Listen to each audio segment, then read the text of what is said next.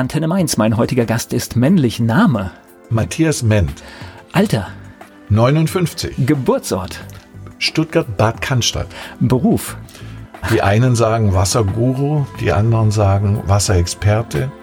Ich würde einfach das Berufsbild als Botschafter, Wasserbotschafter bezeichnen. Aber es ist kein Allerweltsberuf, ne? Ich glaube, den gibt es gar nicht offiziell. Den kann man, glaube ich, auch nirgends an der IHK oder sowas äh, lernen. Kommt vielleicht noch. Ja, ja, wir sind dran. Gibt es sowas wie ein Hobby? Mehrere. Also zum einen ist Sport immer noch ein Hobby und alles, was mit Naturwissenschaft, vor allem mit Physik, Quantenphysik, Frequenz, Musik etc. zu tun hat. Da kommen wir nachher wahrscheinlich auch wieder auf das berufliche Thema, ne? weil da gibt es ja Zusammenhänge, wenn ich das so richtig verstehe. Wahrscheinlich ist das dann auch irgendwie der Grund, warum das alles bei Wasser am besten zusammengepasst hat. Gibt es sowas wie ein Lebensmotto? Never give up. Die Menschen, die mit dir zusammenarbeiten, was meinst du, wie würden die dich beschreiben? Was macht dich aus? Woran erkennt man dich? Als einer, der seiner Zeit oft voraus ist. Matthias Ment, mein Gast hier bei Antenne Mainz. Wasserbotschafter, so nennt er sich. Ich spreche hier bei Antenne Mainz mit Matthias Ment. So, erzähl mir was über Stuttgart. Bist du da groß geworden? 24 Jahre habe ich dort gelebt, ja. Bin ist auch noch ein bisschen in der Stimme, ne? Mm, das haben weder die Münchner noch die Berliner noch die Zürcher jetzt fertiggebracht, das zu ändern. Wobei in jeder dieser Städte ich nicht mehr so direkt als Schwabe wahrgenommen werde. Wobei ich immer darauf Wert lege, dass ich eigentlich Württemberger bin, weil die Stuttgarter sind gar keine Schwaben, aber die Schwaben haben es schwer.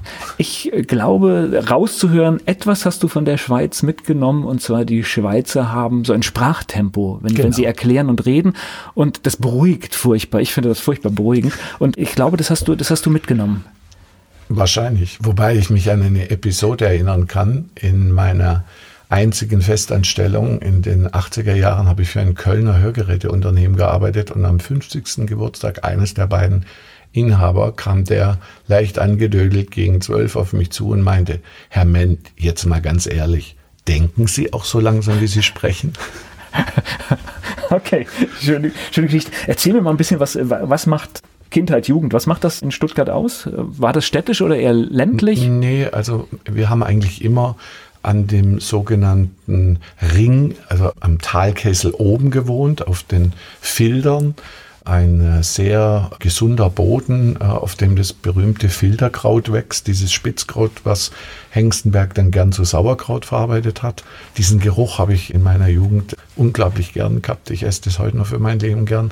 Leider sind da durch Flughafen und Messe mittlerweile nicht mehr so arg viel Felder und die Bauern haben ihr Land eigentlich alles sehr gut verkauft und müssen, glaube ich, generationenlang mehr arbeiten, was, was die da verdient haben. Stuttgart selber ist natürlich Motor City, ja, also geprägt durch die Automobilindustrie.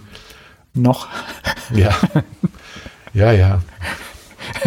Mein Bruder arbeitet dort in der Marke mit dem Stern und ich kriege da so ein paar Insights, wo ich dann irgendwie denke, die dürfen wohl nur viele Fehler machen, bis es dann aus ist. Also ich weiß nicht, ob wir das noch erleben, der Konzern. Es ist, glaube ich, ziemlich viel Geld da. Ich glaube, aber irgendwann wird auch das nicht mehr funktionieren. Ja, ja. Also wenn die Fehler einfach zu oft zu viel Geld kosten, dann ist es irgendwann unmöglich, das äh, noch alles aufrechtzuerhalten. Ansonsten hat sich Stuttgart, finde ich, von, meinem, von meiner Jugend her, was ich in Erinnerung habe, natürlich auch sehr stark gewandelt. Früher ist man nach München oder nach Frankfurt zum Einkaufen fahren, weil Stuttgart irgendwie nur so ein bisschen provinziell war. Heute gibt es natürlich dort auch alles und es gibt natürlich auch wahnsinnig viel Geld, weil es gibt ja nicht nur Mercedes, es gibt ja auch die tolle Firma Porsche mit dem Pferdchen im Wappen und die haben das ganz schön gerockt, das Stuttgart mit eigenem Museum jetzt und also so die zweite, der zweite Brand, denke ich mir mal, der einen ziemlichen Mehrwert für die Region geschaffen hat. Neben Bosch und eben den Firmen, die schon immer da waren, aber die alle auch direkt oder indirekt mit der Automobilindustrie zusammenhängen. Aber das ist quasi das Umfeld, um nochmal so auf Jugendzeit und Kindheit, eigentlich für ein recht sorgloses Leben, ne? Naja, wenn man in so, ein, in so ein Gymnasium auf dem Land dort oben geht, kriegt man natürlich eigentlich so die wilden Sachen nicht so mit. Woran ich mich noch sehr gut erinnern kann, ist diese Bader-Meinhof-Geschichte, weil da war ich dann stolzer Inhaber eines Führerscheins und durfte dann öfters mal durch solche Kontrollen mit angelegtem MG am Beifahrerfenster, um meine Ausweispapiere aus dem Handschuhfach zu holen. Und das ist ziemlich eingefahren. Also das sind so einschlägige Bilder, Bilder kenne ich noch mit meinen Eltern auf dem Rücksitz hinten. Also ich kenne solche Bilder auch noch, wo dann irgendwie, also nicht, zwar nicht mit dem Gewehr irgendwie direkt am Auto, aber du hast gesehen, da liegt einer wirklich wie im Schützengraben neben der Autobahn oder neben der Straße, wo gerade kontrolliert wird. Ja, ich habe dann später in Stuttgart, wo ich wieder zurückgekommen bin von München eine Zeit lang, gegenüber von diesem Staatsanwalt gewohnt, der diese Bader-Meinhof-Prozesse quasi geführt hat. Und da war immer noch das Wachhäuschen und die ganze Stacheldrahtgeschichte und so. Also die Zeit, ich meine, ich habe es mitgekriegt, weil ich nachts beim Joggen, also ich habe so zwischen 17 und 21 für den Stuttgarter Sportclub Radrennen gefahren und habe dann vor der Schule oft im Winter trainiert, joggen 10 Kilometer. Und dann bin ich nachts auf einem Waldweg, wo kein Auto fährt, weil das einfach ein Waldweg ist, sind dann plötzlich irgendwelche Polizeiautos aufgetaucht, weil ein Anschlag auf der Weidacher Höhe auf, den, auf ein Flugzeug, was quasi am Flughafen startet oder landet, angekündigt worden war. Und dann fängst du an, immer schneller zu rennen, weil hinter dir kommt ein Auto mit Scheinwerfer und du weißt ja nicht, wer das ist und du siehst es auch nicht, wenn du gegen die Scheinwerfer schaust. Und das hast so dezentes Herzrasen. Also das sind so die Erlebnisse, ein bisschen so spätere Jugend, ansonsten ja friedlich. Gleich geht es weiter im Gespräch mit Matthias Ment. Matthias Ment ist hier zu Gast bei Antenne Mainz. Er ist als Wasserbotschafter unterwegs. In Stuttgart ist er aufgewachsen. Warst du ein guter Schüler? Hm. Ich, ich habe sehr früh in meinem Leben gelernt, dass es eigentlich sehr, sehr viel sinnvoller ist, sich um die Dinge, für die Dinge zu interessieren, die, die wirklich wichtig sind und bei den anderen Dingen das Minimax-Prinzip anzuwenden. Also es muss reichen zum Durchkommen, aber es muss nicht unbedingt der Beste sein. Ah, da warst du ja schon viel klüger als ich, weil das ist ja eigentlich das beste System, also, wie man da also, durchkommt. Also strebsam ist was anderes. Hast du nach der Schule gewusst, wo das hingeht, was, was du machst? Also Sport war ein Thema, habe ich jetzt schon gehört. Ich habe mich schon sehr, sehr früh damit beschäftigen müssen, selber Geld zu verdienen, weil meine Eltern hatten die Methodik, wenn die Leistungen nicht so waren, wie sie es gerne gehabt hätten, oh, schön. Das, Taschengeld, das Taschengeld zu kürzen. Und da hatte ich mit 16 Anzeige gelesen, Stuttgarter Wochenblatt austragen. Und da gab es in der Woche so viel, wie ich sonst in dem ganzen Monat als Taschengeld gekriegt habe. Und dann waren meine Eltern aus den Ferien zurückgekommen und ich hatte diesen Deal unterschrieben und habe von da an eigentlich immer die Augen aufgehabt was kann man wo. Ich hatte im Wochenblatt oftmals als erstes Anzeigen, jemand hat was gesucht, ich konnte dem direkt die Brücke schlagen. Habe dann auch schon, ich glaube mit 16 oder 17, auf meine Mutter schon das erste eigene Business gehabt mit Naturkosmetik von einer Firma aus München, wo ich irgendwie durch Zufall kennengelernt habe. Also ich sag mal, meine Geschäftstätigkeiten gehen weit zurück. Aber, war, war aber Ahnung, was ich nach der Schule machen wollte, war, die hat sich immer wieder verändert. Eins war klar, noch länger auf Schulbänken rumsitzen und Theorie war unerträglich. Ich hatte schon einmal mit mittlerer Reife, also Gymnasium mittlerer Reife, die Idee, das alles hinzulegen und lieber irgendwie zu schauen, dass ich irgendwie meinen eigenen Weg gehe. Aber mein Großvater, der Diplom-Ingenieur war und der sehr viel Wert auf Etikette und Bildung gelegt hat, hat mir das dann so nahegelegt, doch die Schule zu Ende zu machen, dass ich das dann auch letztendlich gemacht habe. Das hast du schon Geschäftstätigkeit gesagt, aber Elternhaus war eher so bodenständig oder? Ja, also Vater angestellt und noch klassisches Mann-Frau-Konzept. Mutter hat sich um zwei Kinder gekümmert. Ich habe nur einen fünf Jahre jüngeren Bruder. Hat dann irgendwann später mal wieder in ihrer alten Tätigkeit als Grafikerin in der Druckerei angefangen, aber halt nur Teilzeit. Und insofern habe ich meinen Vater eigentlich montags vielleicht gehen sehen und freitags kommen sehen. Der war viel im Außendienst. Und meine Großeltern, vor allem meine Großeltern mütterlicherseits, waren eigentlich so die, die mich schon von klein auf geprägt haben. Und da mein Großvater darstellende Geometrie als sein Lieblingsfach in der Schule hat, hat der mir irgendwie jedes Gewinde und jedes Sägezahnblatt und der hat mir alles beschreiben können, wie man das konstruiert und das hat mich eigentlich immer fasziniert, solche, ich sage jetzt mal eher pragmatischen Lösungen. Okay. Naja, das sind dann die, aber die Eindrücke, die in einem jungen Leben dann irgendwie sich setzen und dann doch Einfluss haben später, ne? Zurückblickend ist da ganz klar irgendwo wie so ein, ein roter Faden geknüpft worden, der dann losging. Aber ich sage immer, das Leben versteht man nur rückwärts. Also deswegen kann ich auch noch nicht so große Angaben machen, was noch sein wird. Ich weiß nur, es muss nur wahnsinnig viel sein, weil man sagt immer, es ist erst zu Ende, wenn es gut ist. Und solange es noch nicht gut ist, ist es noch nicht zu Ende. Okay, dann immer weiter. Das heißt, nach der Schule, du hast dich treiben lassen oder, oder dann doch irgendeinen Plan entwickelt? Ja, also es war so, dass es eigentlich drei Berufsrichtungen gab, die als Alternative zu einem Studium oder ja irgendwie Berufsakademie oder so das war Optiker, Hörgeräteakustiker oder Zahntechniker. Optiker war zum damaligen Zeitpunkt schon recht überlaufen. Zahntechniker hörte sich toll an und da konnte man eben alle diese Basteleigenschaften, die ich hatte. Ich habe für mein Leben gern Flugzeuge gebaut und Schiffe und so.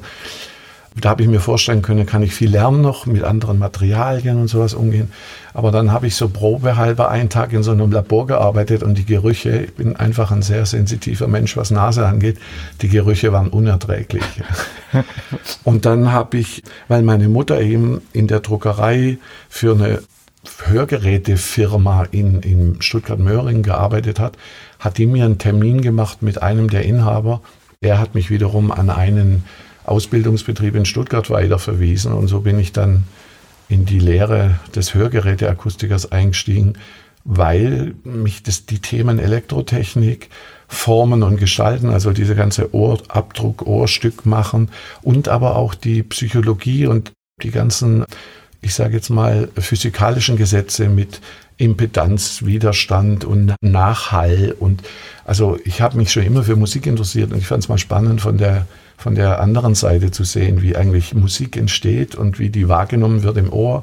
Was sind die Gründe, warum Menschen schwer hören? Also manche hören schwer, manche verstehen schwer. Innenohr, also es war ein unglaublich spannender Beruf.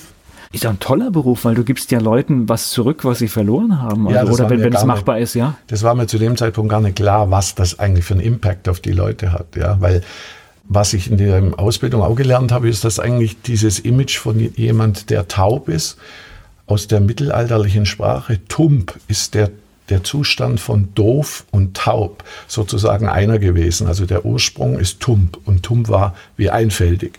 Und sehr häufig sind Menschen zu vollkommen ungerechtem Art und Weise behandelt worden, als wären sie dumm. Dabei haben sie nie was gehört. Und wir lernen halt einfach unglaublich viel durchs Hören. Vor allem Sprechen. Wir können gar nicht richtig sprechen, wenn wir nicht richtig hören. Ja, vor allem durch Zuhören lernen wir, glaube ich, sogar mit das meiste. Wenn wir es denn machen. Wenn, wenn, wenn, wenn, wir nicht nur hören, genau, wenn wir zuhören. Auf jeden Fall war das eine tolle Zeit, die mir aber auch eins gezeigt hat. Ich bin nicht der Typ, der morgens um neun einen Laden aufsperrt und abends irgendwie, mittlerweile ist es ja fast halb acht, acht, bis du dann rauskommst und das irgendwie fünf Tage, vielleicht sogar am Samstag noch den Vormittag, das war nicht mein Ding. Also ich war zu reiselustig und ich wollte irgendwie auch die Welt entdecken. Und das war eigentlich der Grund, warum ich überall nach was gesucht habe und dann durch einen Kollege einen Job in Köln angeboten bekommen habe, im Außendienst für Bayern und Baden-Württemberg. Und so ging eigentlich eine ganze Menge parallel los, was ich, wenn ich diese Entscheidung nicht getroffen hätte, wahrscheinlich nie im Leben kennengelernt hätte. Okay. Außendienst hört sich jetzt aber schon an, du hast auch die Bereiche gewechselt. Naja, ich war damals, glaube ich, der erste ausgebildete Hörgeräteakustiker, der quasi Kollegen besucht hat und denen in ihrer Sprache was vorstellen konnte, was bislang, ich sage jetzt mal, der Staubsaugervertreter, der Versicherungsvertreter, vielleicht der Radio- und Fernsehtechniker gemacht hat, aber die hatten alle nicht dieses Berufsbild studiert. Ist, das Ganze war irgendwie so ein bisschen anders wie so eine normale Lehre. Es gab immer sechs Wochen Blockunterricht in Lübeck oben an einer Akademie für Hörgeräteakustik und da ging es recht unimäßig zu, also Hörsäle und es war irgendwie mit Labor und da hat man auch sehr viel praktische Sachen gemacht. Und diese sechs Wochen haben auch so einen Fokus immer ergeben auf bestimmte Themen. Und da hast du eine Tiefe gehabt von Wissen, die haben, die, die quasi jetzt von ihrer Firma ausgebildet wurden, irgendwie, was weiß ich, für eine andere Firma Hörgeräte zu verkaufen. Die hatten das Wissen nicht. Und das hat am Anfang den Unterschied ausgemacht, weil ich für eine Marke unterwegs war in Süddeutschland, die dort 0,0 bekannt war. Und ich konnte darüber quasi ein gewisses Image und einen Leistungsausweis abgeben, den die Leute neugierig gemacht haben. Ja, was ist denn das für einer? Ja, zeig doch mal. Und hatte dann innerhalb von zwei, drei Jahren doch recht viel Erfolg. Also ich war mit meinen zwei Bundesländern der erfolgreichste vor Nordrhein-Westfalen, was mich wirklich gewundert hat, weil da leben ja nun auf engerem Raum ein paar Menschen mehr. Hab dann noch Berlin dazu gekriegt, was mich vor der Bundeswehr gerettet hat, weil ich habe dann ein bisschen, Wohnsitz verlegt. ich habe dann ein bisschen mehr Geld verdient und musste nicht zur Bundeswehr, weil die waren dann plötzlich auch wieder auf mich aufmerksam geworden. Gut, stimmt, da war Berlin die Rettung, ne? Das war damals so, ja. Das war in mehrfacher Hinsicht die Rettung, weil das mir auch gezeigt hat, dass Deutschland nicht gleich Deutschland ist, weil in Berlin gab es so viele Sachen, die sonst nirgends in Deutschland gab und ich war ja gut rumgekommen und so ist irgendwie so ein kleiner Teil von mir, ich war ja jetzt gerade selber wieder vier Tage dort, ist immer Berliner geblieben, weil die haben einfach in bestimmten Dingen nicht umsonst den Ruf, eine Berliner Schnauze zu haben, weil die einfach mal direkt sind und sehr gute wie soll ich sagen, Sparringspartner. Wenn man irgendwie von denen was hören will, die halten nicht hinterm Berg, die geben es dir direkt. Gleich geht's weiter im Gespräch mit Matthias Ment. Matthias Ment, Wasserbotschafter, hat uns von seiner Ausbildung und Tätigkeit im Bereich der Hörgeräteakustik erzählt und er ist schließlich in Berlin gelandet. Na, ich glaube, es war ja auch so eine Insel, muss man ja auch sagen. Und viele Dinge gingen gar nicht so einfach. Und deswegen, glaube ich, ist da auch vieles anders organisiert worden und hat sich anders entwickelt. Absolut. Also ich muss natürlich mit großem Schrecken feststellen, dass auch viele Dinge sich für die Stadt schlecht entwickeln. Das liegt einfach daran, dass eine gewisse Größe von Stadt auch eine gewisse Schwierigkeit darstellt, alles in den Griff zu kriegen. Also ob das jetzt Sauberkeit in den Straßen angeht, da bin ich natürlich in Zürich wahnsinnig verwöhnt. Ich meine, da findet irgendwie eine Street Parade mit 1, irgendwas Millionen Leute statt am nächsten Morgen um 6 Uhr. Meinst du, das ist alles geleckt worden? Das ist, das siehst du gar keine Spuren mehr. Und in Berlin schaut es eigentlich jeden Tag so ein bisschen aus. Ja, wohl viele Großstädte, ja, Paris oder sowas, das ist auch nicht sauber. Ja, und dann halt auch, sagen wir mal, unglaublich viele Leute, die in echter Armut leben, die Müll sortieren oder Flaschen suchen oder betteln. Das sind alles so Sachen, wo ich sage. In einem reichen Land. Ja, ich war gestern Abend in München noch was essen und laufe an so einem Hausflur vorbei, wo zwei im Schlafsack bei grimmiger Kälte im Freien übernachten. Das kannte ich nicht mal aus der Zeit, wo ich in München selber gewohnt habe. Also das in einer Zeit, wo ja eigentlich der Wohlstand überall größer geworden ist und nicht kleiner. Also die Schere geht, glaube ich, ganz schön auseinander zurzeit. Und zumindest kommt es nicht überall an. Hm. Das muss man einfach mal so sagen. Okay. Das heißt, du warst unterwegs in Sachen Hörgeräte, Akustik, warst damit erfolgreich, bist in Berlin gelandet. Wie lange hast du das gemacht? 84 bis 89. Okay. 89 ist meine Tochter zur Welt gekommen und fünf Tage davor habe ich mich selbstständig gemacht mit Werbung.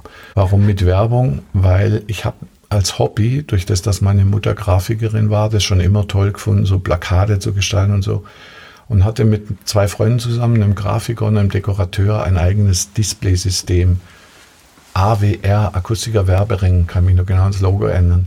Ein, ein System entwickelt, wo diese Schaufenster von diesen Hörgeräteakustikern ein bisschen poppiger, ein bisschen offener, ein bisschen moderner werden, weil früher in den 80er, 90er Jahren hatten die teilweise noch so Gardinen und so kleine Stative, wo so fleischfarbene Glöpschen draufgeklemmt waren. Und irgendwie war das ganze Thema so ein bisschen peinlich. Also einer, der schwer hört, ist nicht so einfach zum Akustiker oder zum HNO-Arzt gegangen wie einer, der schwer sieht, sondern er hat es immer versucht, auf die anderen zu schieben. Red mal lauter und du sprichst so undeutlich und hat sich einfach immer gestört gefühlt, dass Leute ihn so undeutlich ansprechen. Der wäre nie auf die Idee gekommen, mal zu überprüfen, dass bei, bei mir stimmt was nicht. Ja. ja, aber wobei ich glaube, in dem Bereich hat sich so furchtbar viel getan. Also ich kenne viele Leute, die ein Hörgerät tragen und du siehst die Geräte nicht oder wenn, sind die auch tatsächlich, die sehen cool aus mittlerweile. Ja, wir haben heute natürlich Celebrities ohne Ende, die ein Hörgerät tragen. Ich kann mich nur damals daran erinnern, da gab es in Berlin Nee, in Hamburg gab es den ersten DJ, der stereophon versorgt wurde. Und in der Zwischenzeit hast du natürlich, ob das ein Phil Collins, ein Mika Häkkinen, ja, tolle Botschafter, Thomas Gottschalk mittlerweile. Ja, ja, genau, ja, genau, ja, genau, genau. Und das ist ein Riesenverdienst in dieser Branche, dass die aus diesem, aus dieser Schmuddelecke rausgekommen ist, weil es ist eigentlich Hightech pur. Also ich muss wirklich sagen, ich habe größten Respekt, was da in den letzten 20 Jahren an Innovation passiert ist, weil heute hast du praktisch mit deinem Handy das komplette Steuergerät für zwei Hörgeräte und du kannst auf Konzertsaal, auf Diskussion, auf Fernsehübertragung, auf Radiohören. Du hast ja, praktisch genau, alles. telefonieren auch. Viele telefonieren damit. Genau, also ich, ich genau. habe jemanden, den darf ich nur auf Mobiltelefon anrufen, weil er sagt, auf einem anderen Gerät verstehe ich dich nicht. Genau. genau. das ist ganz, Nein, ganz das ist also die zwei Systeme funktionieren super und was natürlich ein Abfall geworden ist, oder ja, wie, wie, wie sozusagen ein, ein zusätzlicher Nutzen ist die ganze Übertragung bei Schiedsrichter, also Schiedsrichter, wie die jetzt quasi mit der Außenwelt in Verbindung sind während dem Spiel. Das sind im Prinzip alles auch Hörgeräte, aber halt anders eingestellt, also für die Normalhörenden eingestellt. Also die, die Hörgeräteindustrie hat sehr viele in Anführungszeichen Abfallprodukte entwickelt, die in anderen Branchen und anderen Bereichen heute sehr hilfreich sind. So, dann hast du aber angefangen, dich mit dem Thema Werbung zu beschäftigen, als es noch richtig mühselig war. Also heute machst du alles im PC, es gibt tolle Programme. Eigentlich kann sich jeder, der sich ein bisschen reinarbeitet, kann irgendwelche grundlegenden Dinge machen. Das sah aber, glaube ich, bei euch noch anders aus, oder? Ja, ich kann mich noch an eine Sache sehr gut erinnern. Ich war auch mit dem Auftritt meiner eigenen Firma sehr unzufrieden. Das war mir alles auch ein bisschen zu verschlafen und zu weit weg vom Markt. Und ich kam dann eines Tages auf die Idee, vier Personen aus dem Alltag zu nehmen und eine bestimmte Art von Filmsequenz zu zeigen, wie denen ihr Leben vorher und nachher ausschaute. Und natürlich war da auch ein Radsportler dabei, der als Schwerhöriger übers Ziel fährt, gewinnt und gar nichts hört, wie er bejubelt wird und halt der Unterschied. Und diesen Unterschied halt auch sehr gut mit Mimik und, und so unterstrichen, dass man diese Emotionalität hinter Hörern auch irgendwo besser sieht. Und das habe ich dann irgendwie über München, weil ich habe dann zu dem damaligen Zeitpunkt das Glück gehabt, mit einem Freund zusammen in der WG in München zu wohnen, weil das hätte ich mir fast anders nicht leisten können und bin dann eigentlich offiziell Wohnsitz Berlin, daneben Wohnsitz München, immer am Hin- und Herpendeln gewesen, wenn ich in Bayern, Baden-Württemberg unterwegs war. Seine Schwester war Drehbuchautorin und Filmregisseurin bei den Bavaria Studios und so habe ich dann irgendwie Kameramann und alles selber organisiert und dann haben wir diese vier Clips gedreht und das alles noch auf VHS, Beta und was war das dritte? Also es musste alles in drei Formaten. Fast, fast vergessen irgendwie ja, alles, ja. ja. Und dann war das irgendwie für die nächste Messe der Opener und damals war das wirklich nur was Neues, dass du einen Fernseher auf dem Messestand hast und irgendwie Filme zeigst. Also ich meine, das ist ja heute gar nicht mehr ohne zu denken. Also Überall Flatgreen und also heute sorgst du für Aufmerksamkeit, wenn du keine bewegten Medien da hast, ja? Genau, genau. Also es ist eigentlich. Äh, und dann und dann war das irgendwie so ich sag mal, noch komplett privat. Also ich habe das einfach gemacht. Mein Chef hat dann zu mir gesagt, als ich gesagt habe, ja, ähm, was er sich denn so vorstellen kann. Und dann hat er gemeint, ja, also eigentlich gar nichts, weil ich verkaufe ja jetzt besser, wenn ich das Video zur Verfügung habe. okay. Und da habe ich dann gemerkt, wenn du damit Geld verdienen willst, dann musst du das irgendwie richtig machen. Und dann war München einfach so ein Schnittpunkt, auch quasi raus aus dieser Hörgeräte-Akustik rein in die Musikindustrie. Ich war dann öfters eingeladen auf so Filmpartys und bin dann eben an einen Herausgeber von einem Hamburger DJ-Magazin namens Network Press gekommen und habe da dann die Anzeigen akquiriert für München. Und nach zwei Jahren lief das so gut, dass ich dann gesagt habe, okay, jetzt brauche ich keinen festangestellten Job mehr als Hörgeräteakustiker. Ich habe da sowieso nur noch halbtags gearbeitet, aber voll Geld bezogen, weil mein Umsatz quasi unverändert gut war. Aber ich hatte damals schon so Technologien wie Fax oder ein C-Netz-Telefon. Ich hatte ein Autotelefon, ich kann mich genau daran erinnern, das war so fünfstellig, irgendwie 12.000 D-Mark oder sowas. Und da warst du der liebe Gott. Das Matthias Ment hier zu Gast bei Antenne Mainz. Der Wasserbotschafter und Wasserexperte Matthias Ment ist bei mir. Wir waren gerade in deinem Lebenslauf im Bereich der Musikindustrie und du warst in der Zeit schon ziemlich wichtig und ganz vorne dabei, denn du hast schon früh ein Autotelefon gehabt. Und ich hatte ein Fax, da wussten viele damals noch gar nicht, was das ist, dass man da quasi die Aufträge reinschieben kann. Das Papier kommt zwar wieder raus, aber auf der anderen Seite in Köln kommt bei unserer Auftragsannahmestelle kommen die Aufträge an und du hast am nächsten Tag das alles schon verbucht in deinem Jahresumsatz beziehungsweise Monatsumsatz. Ich sag mal, ich hatte gewisse Narrenfreiheit, weil die Umsätze gestimmt haben, aber ich war, heute würde man es, glaube ich, Bore-out nennen. Also das hat mir nichts mehr gegeben. Das war langweilig, das war Routine, das waren einfach immer die gleichen Kunden, immer die gleichen Gespräche. Es ging immer nur um Preise, 10 plus 1, 10 plus 3, habt ein Weihnachtsangebot, habt ein Frühjahrsangebot, es ging immer nur noch um Preise. Der Rest war eingefahren und da war irgendwie der Spaß draus. Nee, gut, aber es hat dir ja den, den Freiraum geschaffen, nämlich dadurch, dass du eine gewisse Sicherheit hast und schneller fertig warst, weil es einfach von alleine lief. Es war, es war eine tolle Zeit, vor allem mit einem bestimmten Einkommen mit jungen Jahren konnte man in München auch das Leben entsprechend genießen, weil München war auch damals schon nicht ganz billig. Aber es gab irgendwie dadurch auch unglaublich Kontakte in Modebranche, die ganze Kunstszene, natürlich sehr viel Werbung. Also in München waren ja große Agenturen damals, die dann in den einschlägigen Bars und Kneipen, ich kann mich nur dran erinnern, wo ich mit Eichinger im Schumanns zusammengesessen bin und über Sachen unterhalten habe, die wir nie einem Film gesehen haben, aber wie er halt so gedacht hat. Und das war eine tolle Zeit, hat, hat sehr geprägt, aber irgendwann war der Moloch München auch irgendwie auch erschlossen.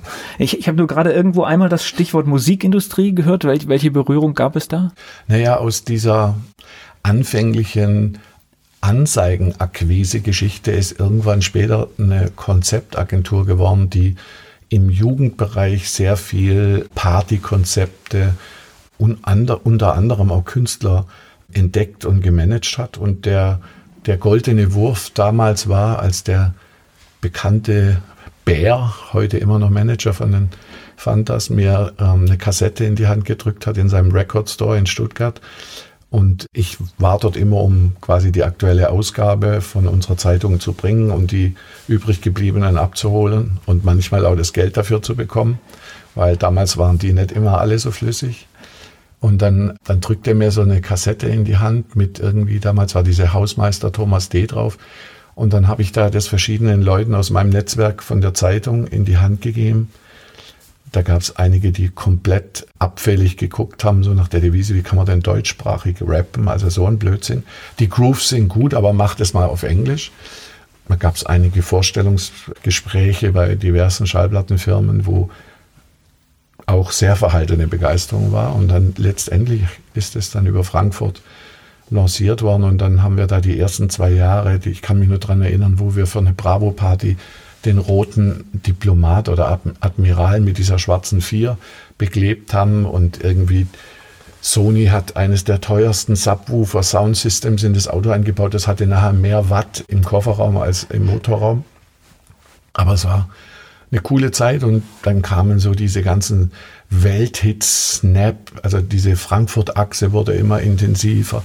Hamburg hatten wir natürlich die Redaktion, da hatten wir sowieso gute Kontakte und ich war halt in München mit meiner Agentur und es war eine wilde Zeit mit New York und London und Berlin und Street Parade und Love Parade und was weiß ich was allem. Und ja, aber irgendwann ist meine Tochter zur Welt gekommen und dann habe ich festgestellt, Vater sein mit dem Business ist schwierig. Das heißt aber, du warst äh, im Prinzip ganz dicht, äh, ich glaube 30-jährige Jubiläumstour ist gerade Fanta 4. Das heißt, du warst äh, im Prinzip bei der Entstehungsgeschichte dabei. Also ich kann mich nur sehr gut an die WG in Stuttgart erinnern, wo wir gern mal abends noch einen Absager genommen haben, nachdem wir die ganze Nacht unterwegs waren. Ja, ja, klar, da war ich in der ersten Reihe dabei. Aber eben damals schon immer in Stuttgart als Stuttgarter in München. Also das heißt, ich, ich habe eigentlich immer so ein bisschen eine Achse.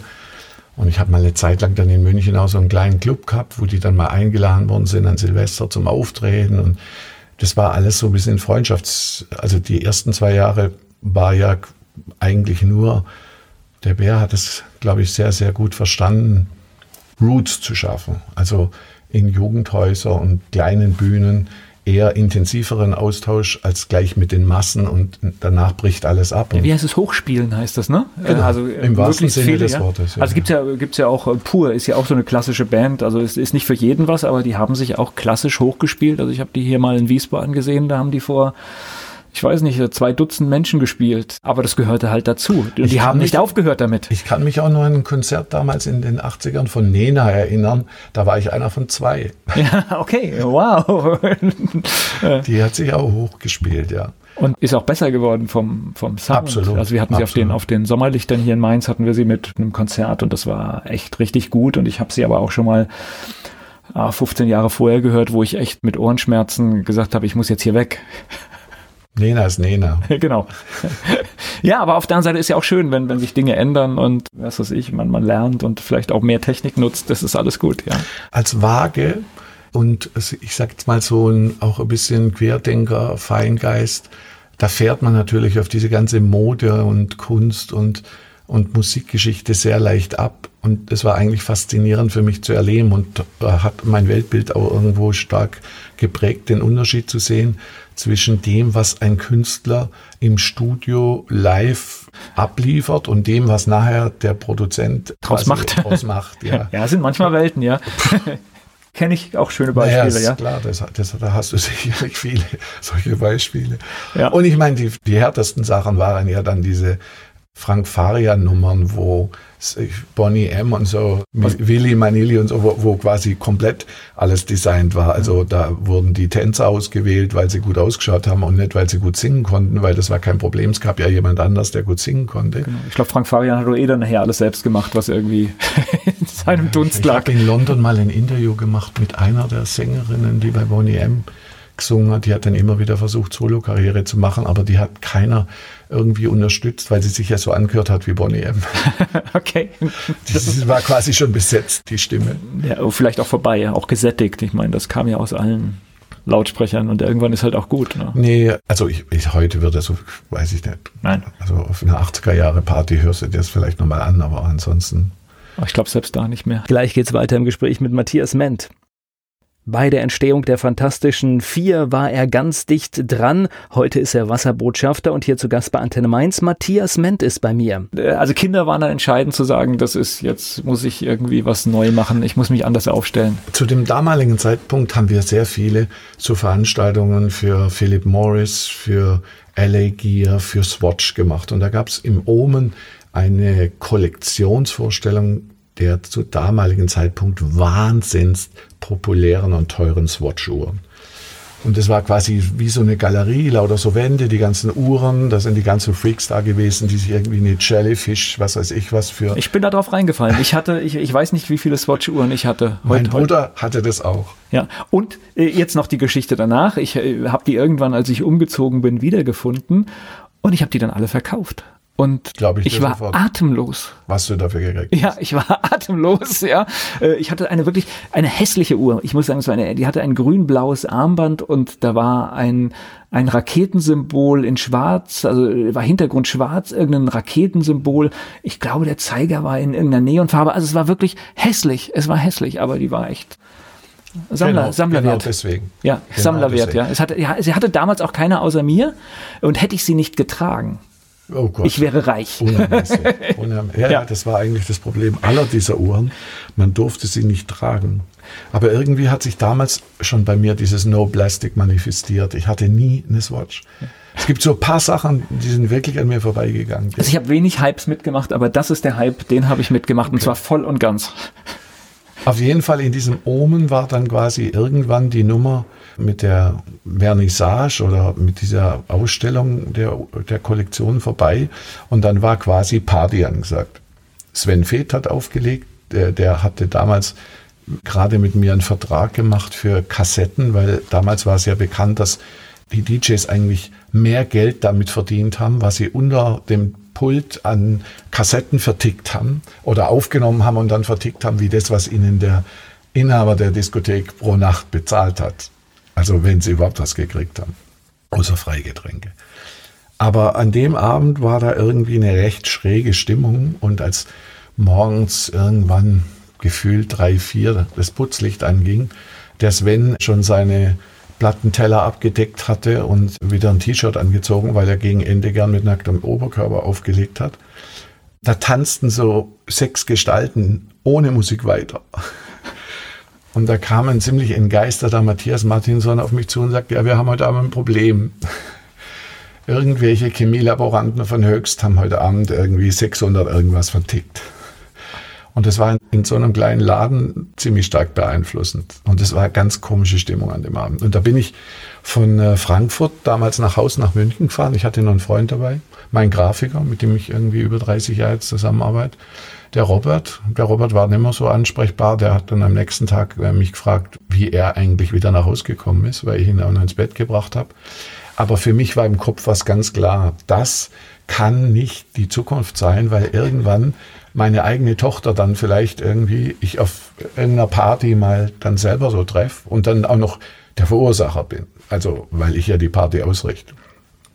Ja, und dann hat sich das irgendwie alles innerhalb von zwei Jahren aufgelöst und dann bin ich Hals über Kopf 91 in den Vertrieb von Umwelttechnologieprodukten. Wasser sparen, Wasser filtern, Luft filtern, Öl, ah nee, also äh, wie hieß das? Also den Rücklauf von der Heizung so erhitzen, dass quasi mit dem Abgas von der Verbrennung das aufgeheizt wird und dadurch weniger Wärme verloren geht von dem Prozess, wenn Öl oder Gas verbrannt wird. Das waren so die Produktserien, die ich damals angeboten habe. Und nach fünf Jahren realisieren musste, dass dieses Thema zu früh ist. Es hat, Energie war zu billig. Wasser war noch gar nicht so bekannt, was alles für Belastungen drin sind.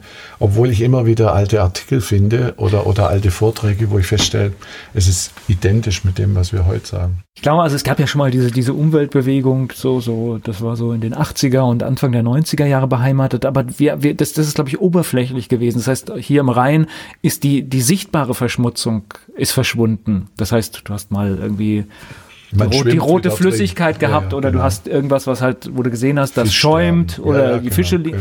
Äh, und das ist verschwunden in dieser Zeit, aber tatsächlich hat sich keiner darüber Gedanken gemacht, wenn ich jetzt das Wasser messe, was finde ich im Labor? Ich glaube, das war noch nicht so tief verwurzelt, wie es heute vielleicht ist, wo wir nach viel mehr Werten gucken. Naja, ich meine, das Thema als solches ist spannend, weil sich die Trinkwasserverordnung natürlich über die Jahre auch geändert hat. Und weil das schon irgendwie verdächtig ist, wenn du eigentlich mit einer Chemieindustrie und einer Pharmaindustrie, die permanent noch diffizilere Verbindungen und Wirkstoffe miteinander kombiniert, auf der einen Seite eigentlich ein immer reichhaltigeres Potpourri an chemischen Verbindungen produzierst und auf der anderen Seite die Anzahl der untersuchten Verbindungen im Trinkwasser weniger wird. Oder die Werte sogar eine gewisse Dynamik haben vor 50 Jahren weniger erlaubt war wie heute. Auf der anderen Seite, ich sage immer, man darf sich da auch nicht neurotisch machen lassen, weil man kann die Welt heute auch mit der von vor 50 Jahren einfach gar nicht mehr vergleichen. Also wenn ein Mensch von vor 50 Jahren heute in der Münchner Innenstadt oder in Berlin eine Stunde atmet, muss der wahrscheinlich unter Sauerstoffzelt, weil das ist der nicht gewohnt. Aber wenn, wenn man adaptiert, wenn man sich an seine Umgebung adaptiert, das sieht man ja auch in Ländern, wo jetzt eine sehr viel schlechtere Wasserqualität ist und vielleicht auch Smog. Also ich meine, ich höre das immer wieder von Leuten, die in China waren und zurückkommen. Ja, auch Indien sehr stark, ja. Hm? Indien ist ja fast noch schlimmer ja. Keiner spricht groß über Indien. Die sind irgendwie noch nicht so, wie soll ich sagen, im Fokus. Aber die Millionenstädte in China sind schon sehr viel stärker ins Gerede gekommen. Und die Chinesen sind auch sehr viel extremer, wenn es dann darum geht, es zu ändern. Also die können das einfach politisch sehr viel besser ändern. Es wird festgelegt und geändert. Genau. Das ist, äh, das ist, und ich glaube, das ist passiert in Indien nicht. Also Fünfjahresplan und dann werden einfach so viele Kohlekraftwerke abgestellt oder woanders gebaut oder Photovoltaikparks gemacht. Also die sind da einfach sehr rigoros. Also sie sind auf alle Fälle in Sachen Umwelttechnologie in der Umsetzung schneller als wir sind. Das muss man einfach mal so sagen, ja. Ja, weil sie halt doch irgendwie noch so ein bisschen sowas wie, wie sagt man dazu, ein totalitärer Staat sind. Ja. Ich spreche gleich weiter mit Matthias Ment. Von der Musikindustrie kam er in den Bereich Umwelt. Heute ist er Wasserbotschafter. Matthias Ment ist bei mir hier. Das heißt aber, dieses Thema erste Berührung mit Umwelt und sowas, das war dann auch so, so die berufliche Wende? Also zunächst einmal war das irgendwo so ein Gefühl, was mit Sinn zu machen. Also ich war damals 31 die Musikindustrie war quasi 365 Tage Party, bis auf die paar Tage, wo du zu Hause warst und Luft holen musstest, damit du das überhaupt konditionell verarbeiten kannst. Ist ja für den einen oder anderen auch sinnvoll. oder, oder das gefühlt, gefühlt sinnvoll, ja. Ja, es war auch irgendwie, sagen wir mal, natürlich die einzige Zeit mit meiner Frau und meiner Tochter, wobei das, ich sag mal, auch wegen dieser wilden Zeit dann irgendwann auch nicht mehr zusammengepasst hat, weil ich hatte mit diesem Magazin irgendwie so eine gewisse Monopolstellung. Wir haben mit Tele5 eine eigene Fernsehsendung Tanzhaus gehabt. Wir hatten unsere eigenen Charts. Die Media-Control-Charts waren plötzlich in unserem Musikbereich gar nicht mehr relevant, sondern man musste in unsere Charts sein, weil dann wusste man, wenn man da unter die ersten zehn kommt, ist man irgendwie auch sechs Wochen später unter den ersten zehn bei Media Control. Man ist früher. Man ist, genau. Das, man ist früher, das, das, das ist wichtig, ja? Ja, es war für die Disponenten im Einzelhandel, also die ganzen Schallplattenläden, die es damals noch gab, oder CD, war es natürlich immens wichtig, die Vororder richtig zu machen. Nee, gut, ich meine, ich als Radiomensch, ja, äh, hauptsächlich im privaten System unterwegs, wir hatten nicht den Vorteil, dass die Musikindustrie zu uns kam und uns reich beschenkt hat, so wie in der ARD. Wir haben natürlich dann geschaut, wo habe ich einen Plattenladen, der Zeugs aus den USA und aus, genau, aus Großbritannien genau. hat. Und das waren unsere Kunden. Okay. Weil wir haben ja mehrheitlich eigentlich am Anfang nur Importe vorgestellt. Das deutsche Zeug hat uns nicht interessiert. Ich meine, ich kann mich nur daran erinnern, da gab es mal ein Riesenthema. Ich weiß gar nicht mehr, bei welcher Plattenfirma der war, aber da wollten die uns Dieter Bohlen auf die Titelseite, also das wollten sie quasi haben. Einfach, das ist Dieter Bohlen, der, der macht auch Dancefloor. Und wir haben gesagt, Dieter Bohlen ist kein Dancefloor. Ich meine, nur weil er dieselben Rhythmusgeräte und dieselben Sequencer benutzt, ist es kein Dancefloor. Ja. Nein, also da tanzen auf der ganzen Welt Leute drauf. Und da sage ich, ja, aber nicht in den Clubs, die unsere Kunden sind und wo unsere Leser hingehen. Russland ist nicht die ganze Welt. Nein, die tanzen auf Kasachok. Also das ist. Also, also das, das, das war ja das Erfolgszentrum eigentlich, wenn man es ganz genau nimmt. Ja.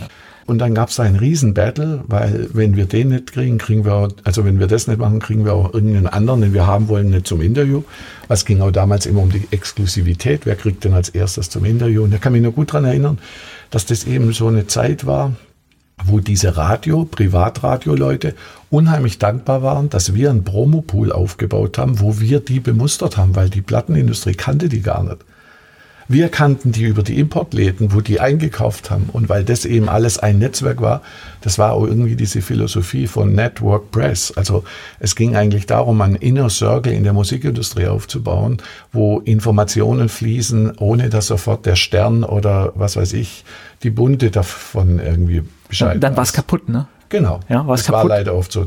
Gutes Beispiel war Brian Carter Music, der hat irgendwie dann mal, glaube ich, ich weiß gar nicht, ob es eine Titelstory oder sowas war, aber sein Label ging ab wie verrückt und dann hat er sich in solche Abenteuer gestürzt, dass er eines Tages verschwunden ist und bis heute keiner mehr weiß, wo er ist. Also das finde ich eigentlich so noch. Der war eine echte Größe am Markt und der ist keiner weiß mehr, wo der ist. Hoffentlich hat er es richtig gemacht.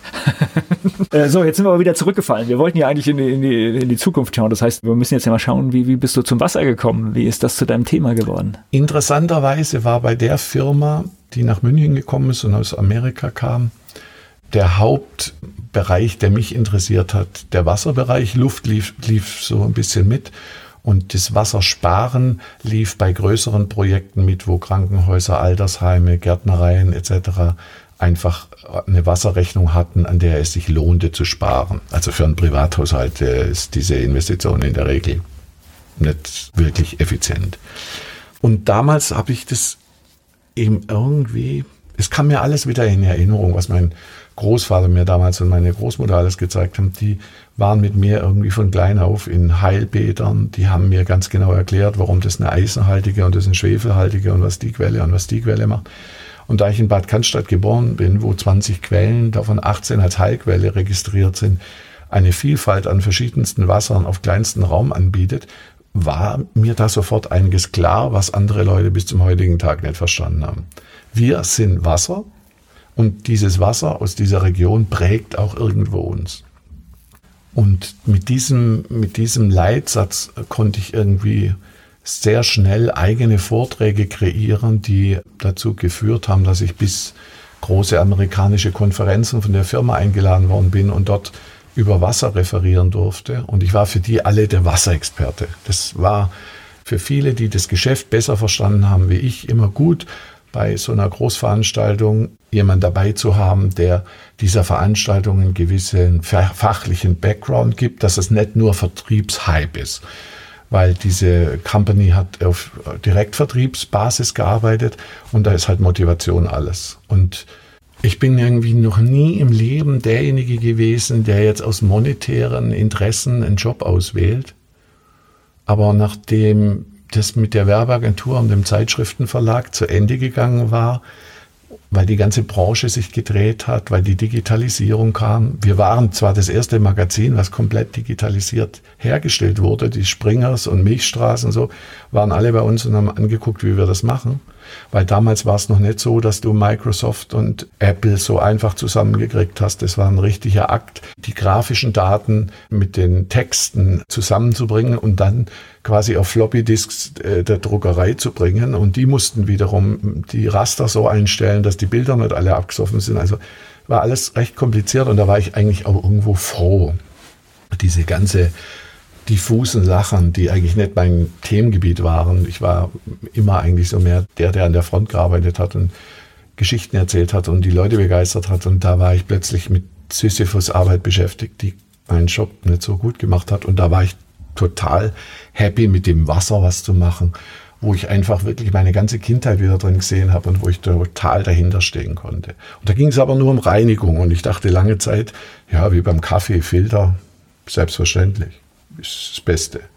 Aber dann gab es ein paar Probleme mit diesen Filtern. Also Wasser schmeckte dann plötzlich faulig und so. Und wir wussten eben nicht so richtig, wo das herkommt, weil wir keine Ahnung hatten, dass wenn Aktivkohle in Plastik ist und da steht jetzt der Filter auf der Küchenbank irgendwie in der Sonne, dass da über die Keime, die im Wasser sowieso drin sind, plötzlich da drin quasi wie ein Keimherd Wärme, Wasser, Kohle.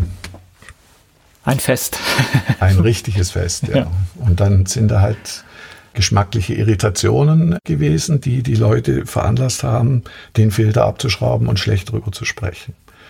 Und irgendwann hat die amerikanische Firma realisiert, dass sie sich, wie das oft bei amerikanischen Produkten ist, langfristig wahrscheinlich auf Prozessebene mit den Anwendern auseinandersetzen muss, weil natürlich auch die eine oder andere Krankheit damit ausgelöst werden kann. Und dann haben die die Produktlinie vom Markt genommen, Wasser und Luft, sind dann mit einem Nahrungsergänzungsprodukt auf den Markt gekommen und da war für mich irgendwie der Bogen zu Ende, die Spannung raus. Ich hatte ich konnte mit diesen Plastikdöschen, mit irgendwelchen Kapseln, mit Obst und Gemüse drin, konnte ich einfach nicht diese Emotionalität zum Produkt aufbauen wie mit diesem Wasser. Na gut, du warst ja auch schon Experte, hast du ja gesagt. Du hast dich ja schon in das Thema so reingeschafft, dass du auch schon weiter warst. Und dann suchst du Alternativen damals. Und da gab es im europäischen Markt eigentlich nur diese Brita Kannfilter. Das war eigentlich so das Einzige, was man damals schon kannte. Vorsichtig, liegt mitten im Sendegebiet. Ich weiß. Ich weiß. ja, die machen ja auch noch heute viele andere Filter. Aber jeder, der mal so einen Filter hat, weiß Kartuschenwechsel und manchmal auch das Wasser ein bisschen komisch, wenn es längere Zeit drin steht. Schmeckt dann auch nicht mehr so wirklich nach frischem Quellwasser. Auf jeden Fall gab es keine Alternative. Also ich zum Beispiel, ich sage, ich, ich habe eine sehr gute Kaffeemaschine, wo auch so ein Filter rein soll, aber ich habe ihn nicht drin. Ja, wobei Kaffee ja, fast 100 Grad erhitzt. Da ist das ja, aber ich, ich, ich habe es nicht, ich hab's nicht, ich hab's nicht, genau, ich habe es nicht verstanden, warum der da drin sein soll. Also das heißt, ja, ja. du hast ordentliches Wasser und du hast ordentlichen Kaffee und dann brauche ich nicht. Na gut, wenn, wenn der Kaffee dir so schmeckt, dann ist ja okay. Aber ich kann dir ja sagen, wenn du in Istanbul mit Leitungswasser Kaffee machst, dann schmeckt der gar ja, nicht nach Kaffee. Das Problem haben wir. So schlimm ist es hier bei In, in den USA würde ich es mir auch überlegen, vielleicht. Das heißt, mit dem schön geklorten Wasser, dann überlegst du auch, ob du irgendwas damit noch machen musst. Gar nicht gut. Ja. Gar nicht gut. Gleich geht's weiter im Gespräch mit Matthias Ment. Matthias Ment, Wasserbotschafter, ist mein Gast hier bei Antenne Mainz. Viele Stationen deines Lebens haben wir jetzt schon erfahren, bevor es jetzt gleich zum Thema Wasser kommt. Du hast da noch was anderes gemacht. Damals war es dann einfach so, dass mein Grafiker, mit dem ich eben schon in der Musikindustrie angefangen habe und der immer meine Visitenkarten und meine Firmenlogos und sowas gemacht hat, der erzählte mir von einer Organisation, die in Stuttgart arbeitet und die das Bereich steuerbegünstigte Kapitalanlagen zu ihrem Hauptthema gemacht hat. Stichwort Immobilie im Osten, denkmalgeschützt. Das war Mitte der 90er bis, kann man so sagen, Anfang zweites Jahrtausend waren da einfach Möglichkeiten für Leute, die Geld haben, die andere Leute nicht haben. Die Frage war, wie komme ich an die Leute? Und dann habe ich eine andere Art von Vertrieb kennengelernt, wo ich froh bin, dass ich sie kennengelernt habe, aber heute auch glaube, dass es nie wieder so sein wird. Wir haben damals Unternehmer getroffen, mit dem gesprochen. Wir haben uns auf Anhieb gut verstanden und der hat irgendwie beim, nach dem Mittagessen zu mir gesagt, okay, 1. November fangen Sie bei mir an.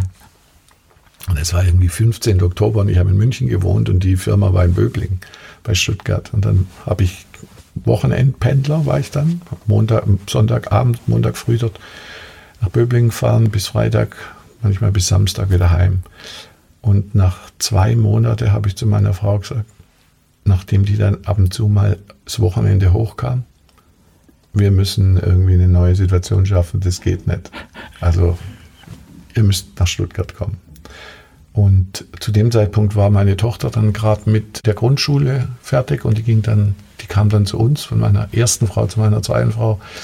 Hatte sie da irgendwie mehr Familie, irgendwie, wie soll ich sagen, Nest, Nestgefühl, ja. Und dann ging sie aufs Gymnasium in Stuttgart und ich fing da an und ja, und es lief dann im Prinzip auf das hinaus, dass meine Frau dann dort auch angefangen hat. Die hat ja ein paar Jahre dann die Rezeption gemacht oder den Empfang, weil sie kommt eigentlich aus dem Hotelfach. Aber auch dort gab es dann irgendwie so eine Phase, wo nur noch Geld verdienen im Vordergrund stand, die Sinnhaftigkeit. Also ich glaube, mit einem Deutschen muss man sich nicht über, drüber unterhalten, über Sinnhaftigkeit von Steuern sparen. Ich, das ist, soll ein sehr stark ausgeprägter Trieb sein, vor allem bei Leuten mit So, dass wir furchtbar viel Geld dafür ausgeben. Ja, genau. Ja, und teilweise auch in die falschen Sachen. Ja, natürlich, ja. Aber ich sage jetzt mal, so falsch war das nicht. Zum damaligen Zeitpunkt halt, ich meine, die Methode des Verkaufs über Kaltakquise, über Telefon und dann letztendlich ein Verkaufsgespräch auf übelste Hard-Selling-Methode. Also das, es gab ein festes Zeit, Raster von zwei Stunden für so ein Gespräch und nach zwei Stunden musste der draußen sein und Ja oder Nein sagen, der Kunde. Also mit einem richtig, also Leitfaden, alles super cool, aber die Emotionalität hat halt sehr an dir selber gewirkt. Also das, was du eigentlich da kompensieren musstest, um das durchhalten zu können, auch diese Schlagzahl, teilweise fünf so Gespräche am Tag, hat auf der einen Seite dazu geführt, dass du natürlich, wenn du es einigermaßen drauf hattest, abartig Geld verdienen konntest, aber auf der anderen Seite innerlich auch leer warst, weil du hast was gemacht, was jetzt keine echte Passion ist. Es ging halt einfach darum, Wohnungen zu verkaufen. Ich glaube, es ist, man, man kriegt eine riesen Menschenkenntnis, oder? Das heißt, du weißt irgendwann in den ersten zehn Minuten, was habe ich hier eigentlich für einen Typ vor mir, ne? Ja, das Gute war, die Technik war eigentlich so, dass es einen Außendienst gab, der so eine Art Anamnese gemacht hat. Also du hattest ein Abbild von dem Kunden in Zahlen und die Softfacts hat dir der Außendienstmann vor dem Verkaufsgespräch in einem Briefing so rübergegeben, dass du wusstest, der sammelt Briefmarken, der hat eine Märklin-Eisenbahn, dem sein Sohn studiert das und das, die Frau geht gern irgendwo in Salsa, am liebsten gehen sie nach Griechenland in die Ferien. Okay, besser kann man es nicht machen. Es, es, war quasi so, dass du die begrüßt hast und du hast alles von denen gewusst und du konntest sie quasi direkt fragen, und sind sie von ihrer Reise zurück oder alles schon gepackt und die haben dich so angeguckt, woher weiß der das? Ja. Und dadurch war aber das Eis auch sehr schnell gebrochen. Wenn der Brezel und Darjeeling-Tee wollte, stand also angeboten stand hat, stand es da. Und das konnte der ja nicht wissen, dass, dass das für ihn war, sondern er hat gedacht, oh, super, die essen auch gern Brezeln. So, also es war wirklich eine verrückte Geschichte. Habe ich viel gelernt, also Gesprächsführung etc., aber irgendwie sinnlos. Ja, aus einem Wasserkontakt eben, als ich das dann beendet habe, weil ich festgestellt habe, dass es irgendwo Manchmal braucht man doch die sinnlosen Dinge im Leben, um eigentlich zu erkennen, ich muss was ändern oder jetzt ist, jetzt ist gerade vorbei, ich muss irgendwas völlig neu machen. Ja, und damals lief parallel eben diese Thematik an. Es gab den einen oder anderen Unternehmer in Deutschland, dem das Finanzamt damals irgendwie den Geldstrom abgeriegelt hat, weil es die Konten gesperrt hat. Und das große Thema war, wie schaffe ich quasi in der Schweiz eine Filiale, eine Dependance, ja, die Teile meines Geschäftsfelds eben dort abdeckt, ich Geld dort rüber überweisen kann und so quasi für das Unternehmen eine Sicherheit schaffen kann, dass wenn sie mir hier den Geldhahn abstellen, ich von dort aus meine Angestellten zum Beispiel weiter bezahlen kann. Und diese Unterschiede von Finanz- und Wirtschaftsraum Schweiz, Deutschland waren mir zu dem damaligen Zeitpunkt nur in Klischees bekannt. Wirklich Bodenhaftung hatte ich da nicht. Aber ich hatte dann das Glück, zwei Leute dort kennenzulernen, die mich gebeten hatten, weil ich konnte damals schon PowerPoint, eine Präsentation für sie zu machen. Diese PowerPoint habe ich in dem Golfclub nahe äh, Lindau vor einer Schweizer Versicherungsgesellschaft und zwei Schweizer Banken gemacht und die haben mir direkt danach das Engagement gemacht.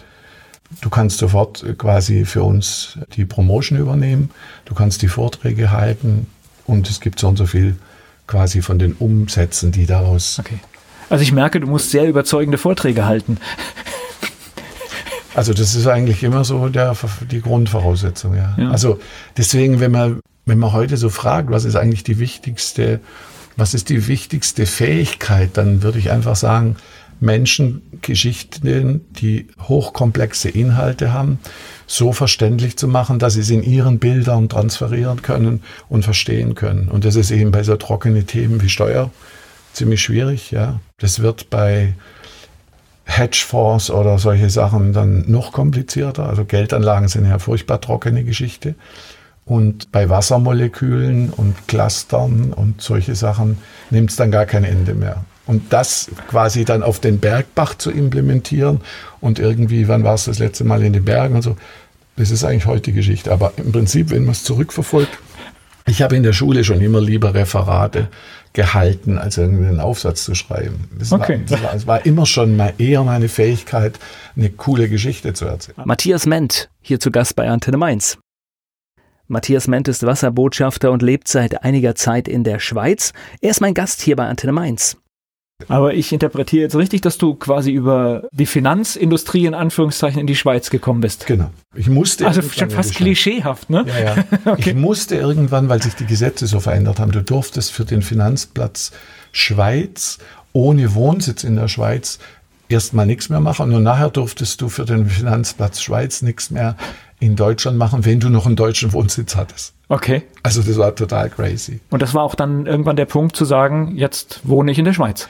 Das war 2002 für mich der Punkt, dass ich einen Wohnsitz in der Schweiz hatte, meine Familie noch in Stuttgart war und 2005 der Grund, dass die komplett rübergekommen sind und 2008 dann der Grund, warum es ganz aufgehört hat, weil dann war das nächste Gesetz, du musstest einen Geschäftssitz im EU-Raum haben, was dann aber quasi alles wieder turn back gewesen wäre oder eben im EWR-Raum, das wäre in dem Fall Liechtenstein gewesen. Und die Einstiegskriterien, so einen Geschäftssitz aufzumachen, haben mir dann gezeigt, dass das also für mich ganz sicher nicht interessant ist. Da musst du dann schon irgendwie ein großer Vermögensverwalter mit Milliarden sein, dass sich das lohnt. Okay, aber wir müssen jetzt mal die Kurve zum Thema Wasser, Wasser, kriegen, weil das genau. ganz wichtig ist. Aber vorher noch, das heißt Umzug in die Schweiz.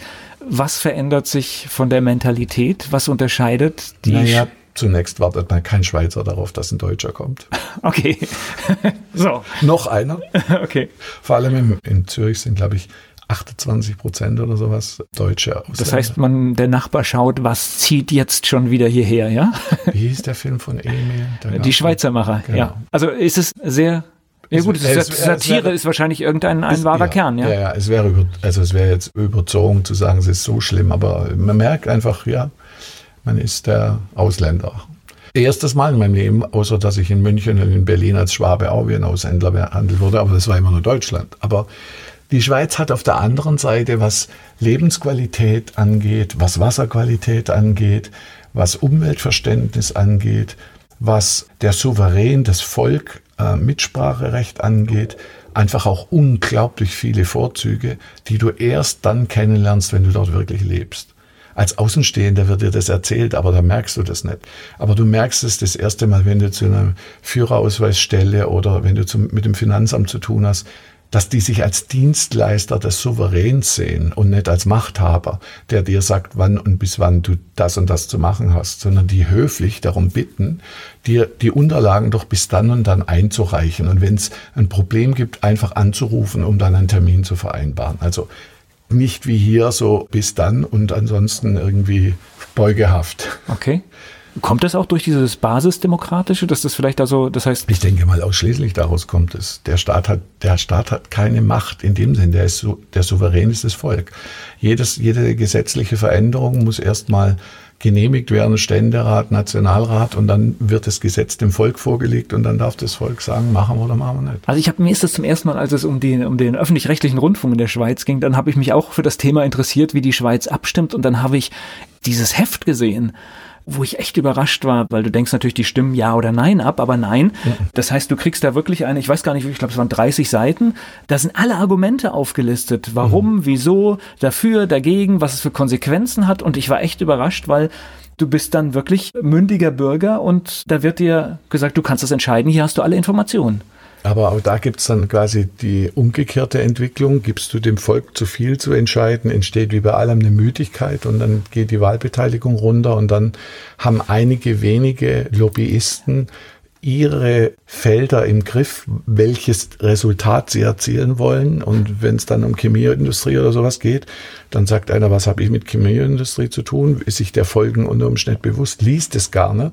Und die Wahlmethodik ist teilweise auch sehr abstrakt, so dass für den Durchschnittsmensch manchmal die Konsequenzen für sein Leben nicht auf den ersten Blick sichtbar sind, sondern dann müsste er sich die Sachen mit den 30 Argumenten durchlesen.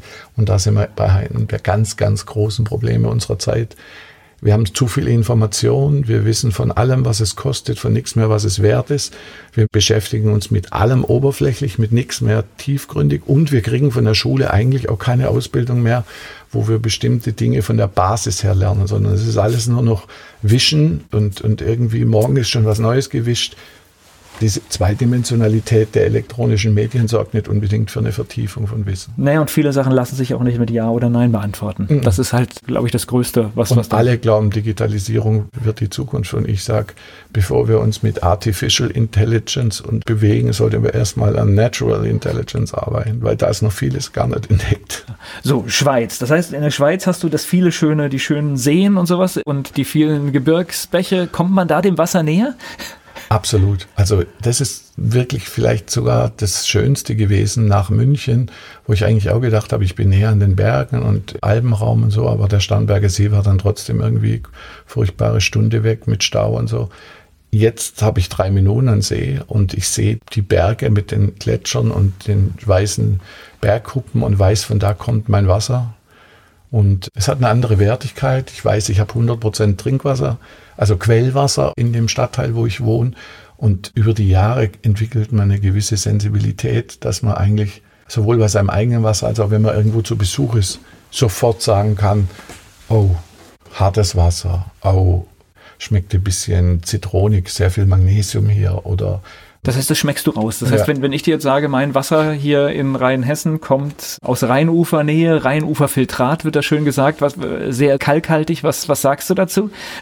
Ja, dass das im Prinzip eigentlich auch eine Ressource ist, die, wenn man sie naturkonform behandelt, wieder genauso schmecken kann wie ein Wasser aus den Bergen, weil auch das Wasser aus den Bergen schmeckt nicht in jedem Berg gleich. Das hat ja unheimlich viel damit zu tun. Ist es Kalkgestein, ist es Vulkangestein, ist es Granit?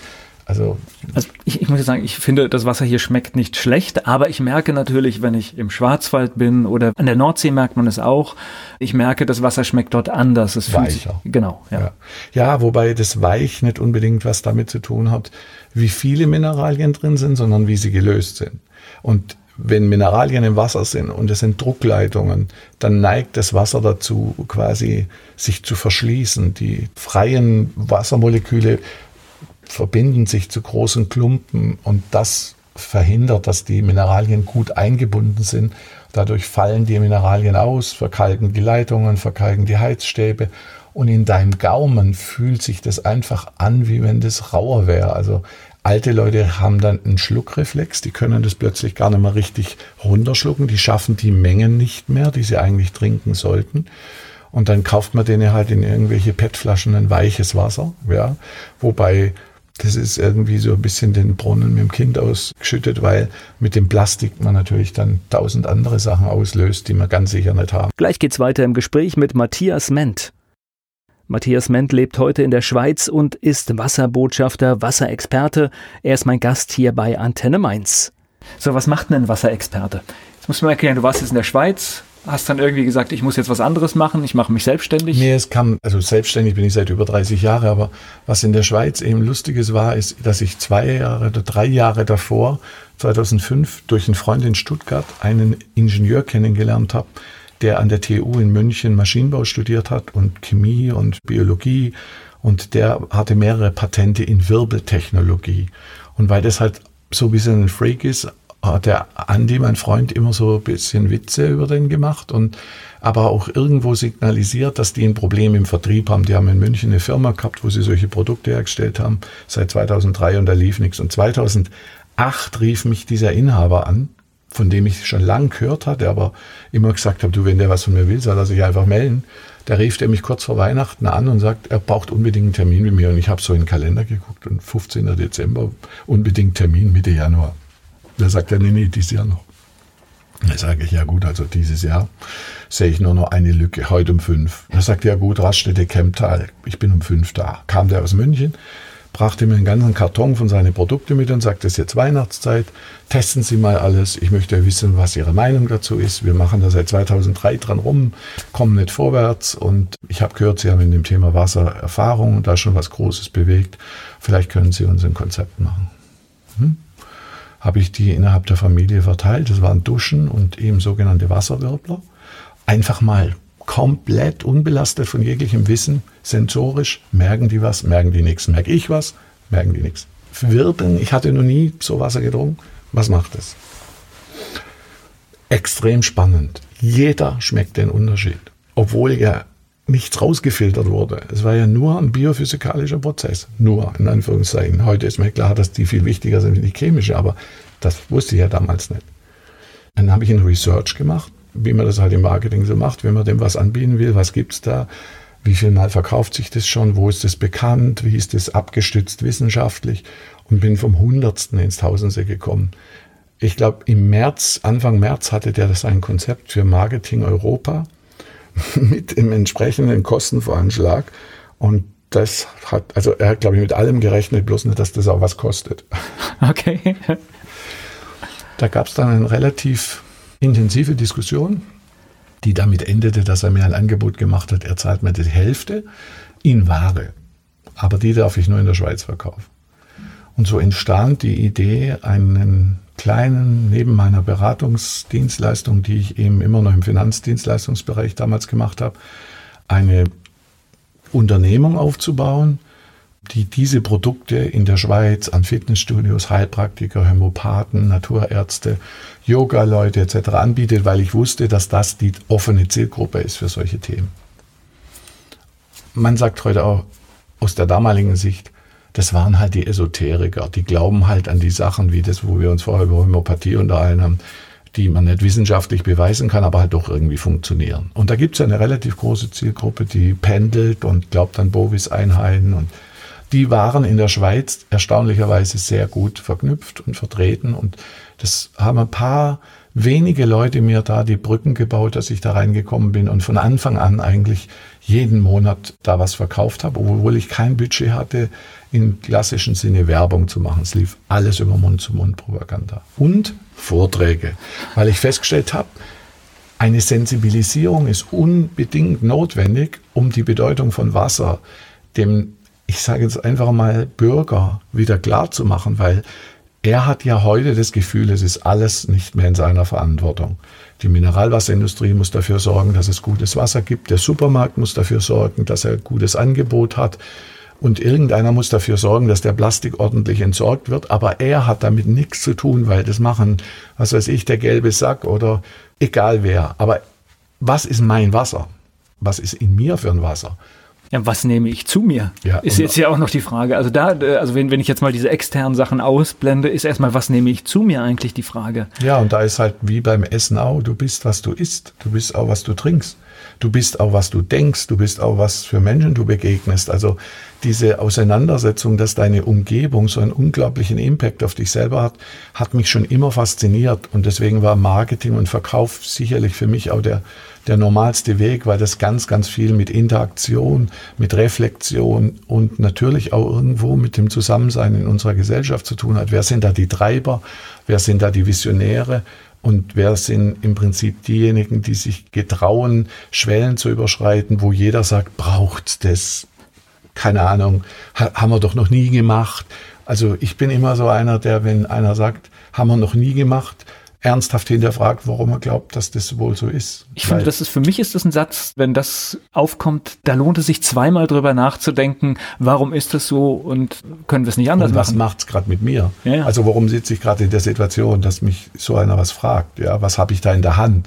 Und es war vielleicht auch in der Musikindustrie. Ich hatte so einen Freundeskreis, ich konnte einen Song einmal hören und konnte irgendwie die Charts Positionierung auf ein bis zwei Plätze sagen weil ich einfach irgendwie spüre, was ist der Zeitgeist, was so will. Und bei dem Wasser war mein Gefühl eigentlich schon viel früher da, auch, auch was die Mengenproblematik angeht. Aber wir haben das viel zu lang voranschreien lassen. Also irgendwo aufgrund von Lobbyarbeit, und da sind wir natürlich irgendwo heute in diesem Spalt von Kommerzialisierung von Wasser. Da sind die großen Player, die irgendwie über 90 Prozent alles aller Mineralwassermarken unter Vertrag haben. Die hauen also der größte 100 Millionen Dollar in Werbung rein. Die haben Knebelverträge mit den Orten, wo sie das Wasser wegnehmen. Ich habe jetzt gerade heute von, was ist es, Vitel, glaube ich. Vitel in der Region, wo die das Wasser abfüllen, nehmen die drei Milliarden Liter Erde aus der Erde und zwei Milliarden regenerieren sich nur. Und jetzt hat Vitel selber ein Wasserproblem. Also der Ort muss jetzt Wasser sparen, damit diese große Mineralwasserfirma aus der Schweiz dieses Wasser weiter in der Menge abfüllen darf. Und da ist so viel Geld im Umlauf, dass der Ort, normalerweise muss der Bürgermeister, die örtliche Regierung sagen, hey, stopp, wir verdursten. Das ist unser Wasser. Das könnt ihr jetzt nicht mehr weiter nach Amerika oder sonst was verkaufen. Also ich finde den Gedankengang, dass wir Wasser aus Flaschen trinken, eigentlich, also klar, wenn ich jetzt irgendwo bin und es geht nicht anders, mache ich das auch, aber tatsächlich zu Hause, ich trinke Trinkwasser aus der Leitung. Ja, also bei mir gibt es immer Karaffen und wenn ich unterwegs bin, habe ich immer meine Flasche dabei, die ich. Kann ich bestätigen, nach, steht hier, ja. Je nachdem, wie lange ich unterwegs bin, ich in entsprechender Menge dabei habe. Oder ich habe eben mein System dabei und schraube so einen Wasserhahn und Refill. Also okay. die Flasche habe ich jetzt seit Dienstag, ich weiß nicht, wahrscheinlich 30 Mal äh, gefüllt, weil von diesem Wasser wollen auffallenderweise auch alle Leute mittrinken. Gleich geht's weiter im Gespräch mit Matthias Ment. Matthias Ment ist Wasserbotschafter, Wasserexperte und mein Gast hier bei Antenne Mainz. Du hast es gerade so schön gesagt, Wirbeltechnik. Ich kann mir gar nichts darunter vorstellen. Was bedeutet das? Ich, was, was passiert bei mir unser, zu Hause dann? Unser klassisches Verständnis ist, dass Wasser rein sein muss. Sehr große Treiber in diesem Markt erklären uns, unser Wasser ist verunreinigt und deswegen müssen wir es wieder reinigen. Und reinigen heißt klassisch, Membran mit engen Poren oder irgendwelche Filtermedien wie Keramik, Kohle etc. werden dazu genutzt. Rückstände im Mikro- und Nanobereich, chemische Rückstände zu adsorbieren und absorbieren. Das war die ursprüngliche Meinung von Wasserreinigung. Was wir nicht so richtig verstanden haben, ist die biophysikalische Seite. Das Reinigen als solches ist eigentlich ein chemischer Weg. Die biophysikalische Seite geht davon aus, Wasser muss sich bewegen. Deswegen gibt es drei Güteklassen beim Trinkwasser. Das ist Quellwasser, Grundwasser und Oberflächenwasser. Da Oberflächenwasser sich am langsamsten bewegt, ganz schlimm, wenn es aus einer Stau, also Talsperre oder, oder so wie wir jetzt Zürichsee da ist irgendwie zweieinhalb Jahre braucht es vom Eingang bis zum Ausgang, bis das Wasser durchfließt. Würde ich jetzt denken, ist gutes Wasser, aber ist gar nicht so? Nee, weil da kommt natürlich alles von oben rein. Ich meine, der Regen ist ja heute Luftwäscher, der den ganzen Feinstaub und alles runterholt.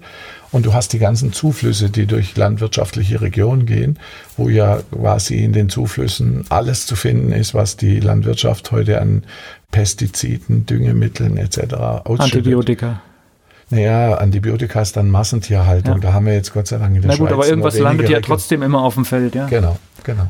Ja. ja, also in dem Moment, wo der, der, Dünger ausgetragen wird, das haben wir ja, ja genau. in vielen Regionen, wo so Riesenmengen an Tiere sind, dass das mit Nitrat und allem möglichen. So, wenn du das jetzt chemisch reinigst, dann hat das Wasser aber trotzdem immer noch eine Struktur wie ein totes Wasser. Und das Tod hat was mit energielos zu tun. Also jeder, der so ein PET-Flaschenwasser einen Tag lang offen irgendwo stehen lässt und trinkt, weiß, was totes Wasser ist. Wenn er nur das andere nicht mehr kennt, dann glaubt er, das wäre normal. Deswegen ist ja vielleicht auch Kohlensäure drin. Exakt. Diese Kohlensäure ist ein ganz, ganz wichtiger Täuscher im Wasser, um eine Lebendigkeit auf der Zunge irgendwo entstehen zu lassen. Auf der anderen Seite ist die Kohlensäure auch, ich sage jetzt mal, teuflisch was unser System angeht, weil wir eh schon durch Zucker, Kaffee, alle möglichen Nahrungsergänzungs- bzw. Farbstoffe, Süßmittel, Geschmacksverstärker permanent übersäuert sind, nehmen wir mit dem Wasser, was eigentlich eine Pufferlösung ist, um den pH-Wert in unserem Körper zu stabilisieren, nehmen wir das Wasser auch noch sauer zu uns. Und das ist mittlerweile eigentlich auch durch, dass dieses Trinken von viel kohlensäurehaltigen Getränken ganz stark was mit unserem Body Mass Index macht. Also wir pumpen uns Magen und Darm schön mit Kohlensäure auf, so dass noch früher Hunger entsteht. Und wir trinken dazu auch noch Kohlensäure, dass wir quasi den Hunger gar nicht mehr stillen können und Big Size Menüs zu uns nehmen. Und am Ende natürlich dann das Zeug nicht mehr loswerden und total verschlacken. Und am Ende unseres Lebens eigentlich so als kleine Giftmüll halten durch die Welt gehen. Und im Krematorium, sagt man heute, ist die höchste Qualitätsstufe von Filter notwendig, weil die Leichname sind so dermaßen quasi mit allen möglichen Schwermetallen und sowas belastet, dass die die höchste Filterqualität brauchen in der Industrie. Beruhigend, das an dieser und Stelle in, zu und hören. und in New York habe ich gehört, müssen sie die Pachtverträge für die Gräber verlängern, weil die Menschen nicht mehr verwesen. Das heißt, die sind selber so konserviert, dass das viel länger braucht, bis die quasi abgebaut sind, dass man so ein Grab wieder neu belegen kann. So, und wie kriegen wir das Wasser wieder lebendig? Das ist im Prinzip jetzt der Natur abgeschaut. Also wenn ich sage Wirbeltechnologie, ist das eigentlich nichts anderes, was ein kilometerlanger Bergbach macht, wo das Wasser ständig über Steine rollt, um Steine rollt, in allen Richtungen, in allen Achsen. Und durch diese sehr starke Einrollbewegung entsteht im Zentrum quasi dieser Wirbel. Und in diesem Wirbel, wir kennen das bei dem Phänomen, wenn wir bei der Badewanne den Stöpsel ziehen, entsteht dieses Schlürfgeräusch. Da wird Luft quasi eingeatmet. Und im Zentrum dieses Wirbels wird in einer unglaublich hohen Geschwindigkeit das Wasser in zeitweise einzelne Moleküle oder ganz kleine Cluster aufgelöst und jetzt entstehen neue Bindungsarme, freie Bindungsarme, die den Sauerstoff aus der Luft binden. Dadurch entsteht ein H2OO2. Das Wasser hat plötzlich eine Frische. Also du kannst den Vorher-Nachher-Vergleich machen und in einer Blinddegustation 98 von 100 Leute sagen, das ist das bessere Wasser. Und es ist chemisch eigentlich nichts passiert. Also die Sauerstoffanreicherung ist natürlich auch ein chemischer Prozess. Aber was wirklich passiert ist, die Moleküle sind quasi wieder frei. Die sind durch die Druckleitungen alle miteinander verdichtet. Zwischen den Molekülen sind sozusagen wieder Zwischenräume, die sind gefüllt mit Sauerstoff. Und jetzt ist die Flüssigkeit liquider, also die, die rollt besser beim Trinken runter. Und das merken die Tiere ganz besonders. Da gibt's Katzen, die zwölf Jahre lang nur draußen Pfützenwasser oder Brunnenwasser getrunken haben, die plötzlich am Hahn trinken. Es ist immer toll, wenn mir Kunden solche Fotos schicken, weil ich das hochgradig amüsant finde, wenn du dann so Katzenfotos siehst, die mit so langer Zunge am Wasserhahn lecken. Oder du hast Hunde, die plötzlich sehr viel mehr Wasser trinken, wie sie vorher getrunken haben. Ja gut, und das ist ja auch ein klarer Beweis, weil den kann ich ja nicht erzählen. Also das nein, das ist dann wie bei der Hämopathie. aber was halt auch klar ist, ist, dass unser Alterungsprozess eigentlich ein Vertrocknungsprozess ist. Und jetzt war gerade in Baden-Baden eine Konferenz, wo meines Wissens nach, obwohl ich selber dieses Thema vor sechs Jahren das erste Mal einen Vortrag gehalten habe, einer der größten europäischen Ärztekonferenzen, eines der Vorträge war, ist Dehydration die Ursache unserer chronischen Erkrankungen? Und das ist natürlich, das ist natürlich schon lange bekannt, aber das darf man halt eigentlich gar nicht laut sagen, weil man will eigentlich nicht verhindern, dass es chronische Erkrankungen gibt, weil chronische Erkrankungen sind ein riesen Cash-Cow in der Pharmaindustrie. Das heißt, wir trinken alle zu wenig. Ja, also ich würde jetzt mal sagen, mit ein paar Ausnahmen schaff's nicht mal ich, jeden Tag die empfohlene Menge zu trinken, weil ich jetzt zum Beispiel schon viel zu lange hier mit dir rede und, und nichts getrunken habe. Und eigentlich solltest du, wenn du sprichst, noch mehr trinken. Also ich merke, wenn ich Vorträge halte oder eintägige, zweitägige Workshops habe, muss ich fast trinken, wie wenn ich im Trainingslager bin. Da brauche ich drei, vier Liter. Vier, okay. vier vielleicht sogar. Okay. Und normalerweise reichen mir zweieinhalb, drei. Matthias Ment hier zu Gast bei Antenne Mainz. Er ist Wasserexperte und mein Gast hier bei Antenne Mainz. Matthias Ment ist da. Was ist denn das? Ich meine, jetzt ist ja Wasser für uns ja tatsächlich überlebensnotwendig. Also ich glaube, wir brauchen nichts mehr als, als Wasser. Aber so Sauerstoff, ja. Ja, klar. Aber warum gehen wir dann so damit um? Da sind wir wieder bei der Frage mit der Schulbildung. Also normalerweise müsste ich doch darauf achten, dass ich gutes Wasser habe, dass ich, ja, also ich müsste ganz besonderes Augenmerk darauf haben. Ich muss heute im Rahmen von betrieblichem Gesundheitsmanagement Ärzten in einer Klinik in einem Abendvortrag erklären, wie wichtig Wasser trinken für sie in ihrem Job ist. Und das ist schon ziemlich fatal. Ja, das ist ein Argument, das sticht, ja. Weil in jeder Stube da auf den Stockwerken eines Krankenhauses steht heute eine Espressomaschine. Aber Wasser siehst du dort nur ganz selten. Warum? Weil die sind so im Stress und der Espresso ist geistig verknüpft mit, da bin ich länger fit, da bin ich länger leistungsfähig. Aber im Körper passiert eigentlich genau das Gegenteil. Ich bilde noch mehr Säure und das bedeutet dann, dass viele dieser Menschen, obwohl sie in der Gesundheitsbranche arbeiten, selber die kränksten sind. Warum bekomme ich denn in Italien automatisch das Glas Wasser nebendran gestellt, wenn ich einen Espresso bestelle? Es hat ja einen Sinn. Ja, die Italiener sind, was die Kultur angeht, genauso wie die Wiener. Das ist auch Standard. In jedem Kaffeehaus kriege ich ein Wasser dazu. Die sind da bodenständiger oder, oder, oder haben das irgendwie, sind ehrlicher. Ich weiß es nicht. Also, es gibt mittlerweile wieder Cafés, die das pflegen und das Glas Wasser dazugeben, aber es gibt ganz viele, die kein Wasser dazugeben. Wasser ist Geld, klar, wenn ich Mineralwasser kaufe, kostet das Geld und Restaurants verkaufen Wasser sehr teuer. Ich habe mit Gastronomen geredet, die gesagt haben, im Wasser liegt mein Gewinn. Also wenn du mich das Wasser nicht mehr im Programm haben lässt und ich muss das jetzt durch deins ersetzen und das soll ich dann gratis abgeben, weil das ja bloß einen halben Cent pro Liter kostet. Ich da also faktisch schlecht sagen kann, das kostet jetzt drei Euro oder so. Das wären Margen, die fast unverschämt wären. Aber wenn du mir das wegnimmst, dann verdiene ich mit meinem Hotel oder mit meinem, also vor allem Seminarhotels. Wenn die quasi ein Seminar mit 120 Leute machen und bei jeder Pause alle Flaschen, die angetrunken sind, wieder durch neue ersetzen, dann ist erstens mal in der Regel ein Drittel wird weggeleert und gar nicht getrunken.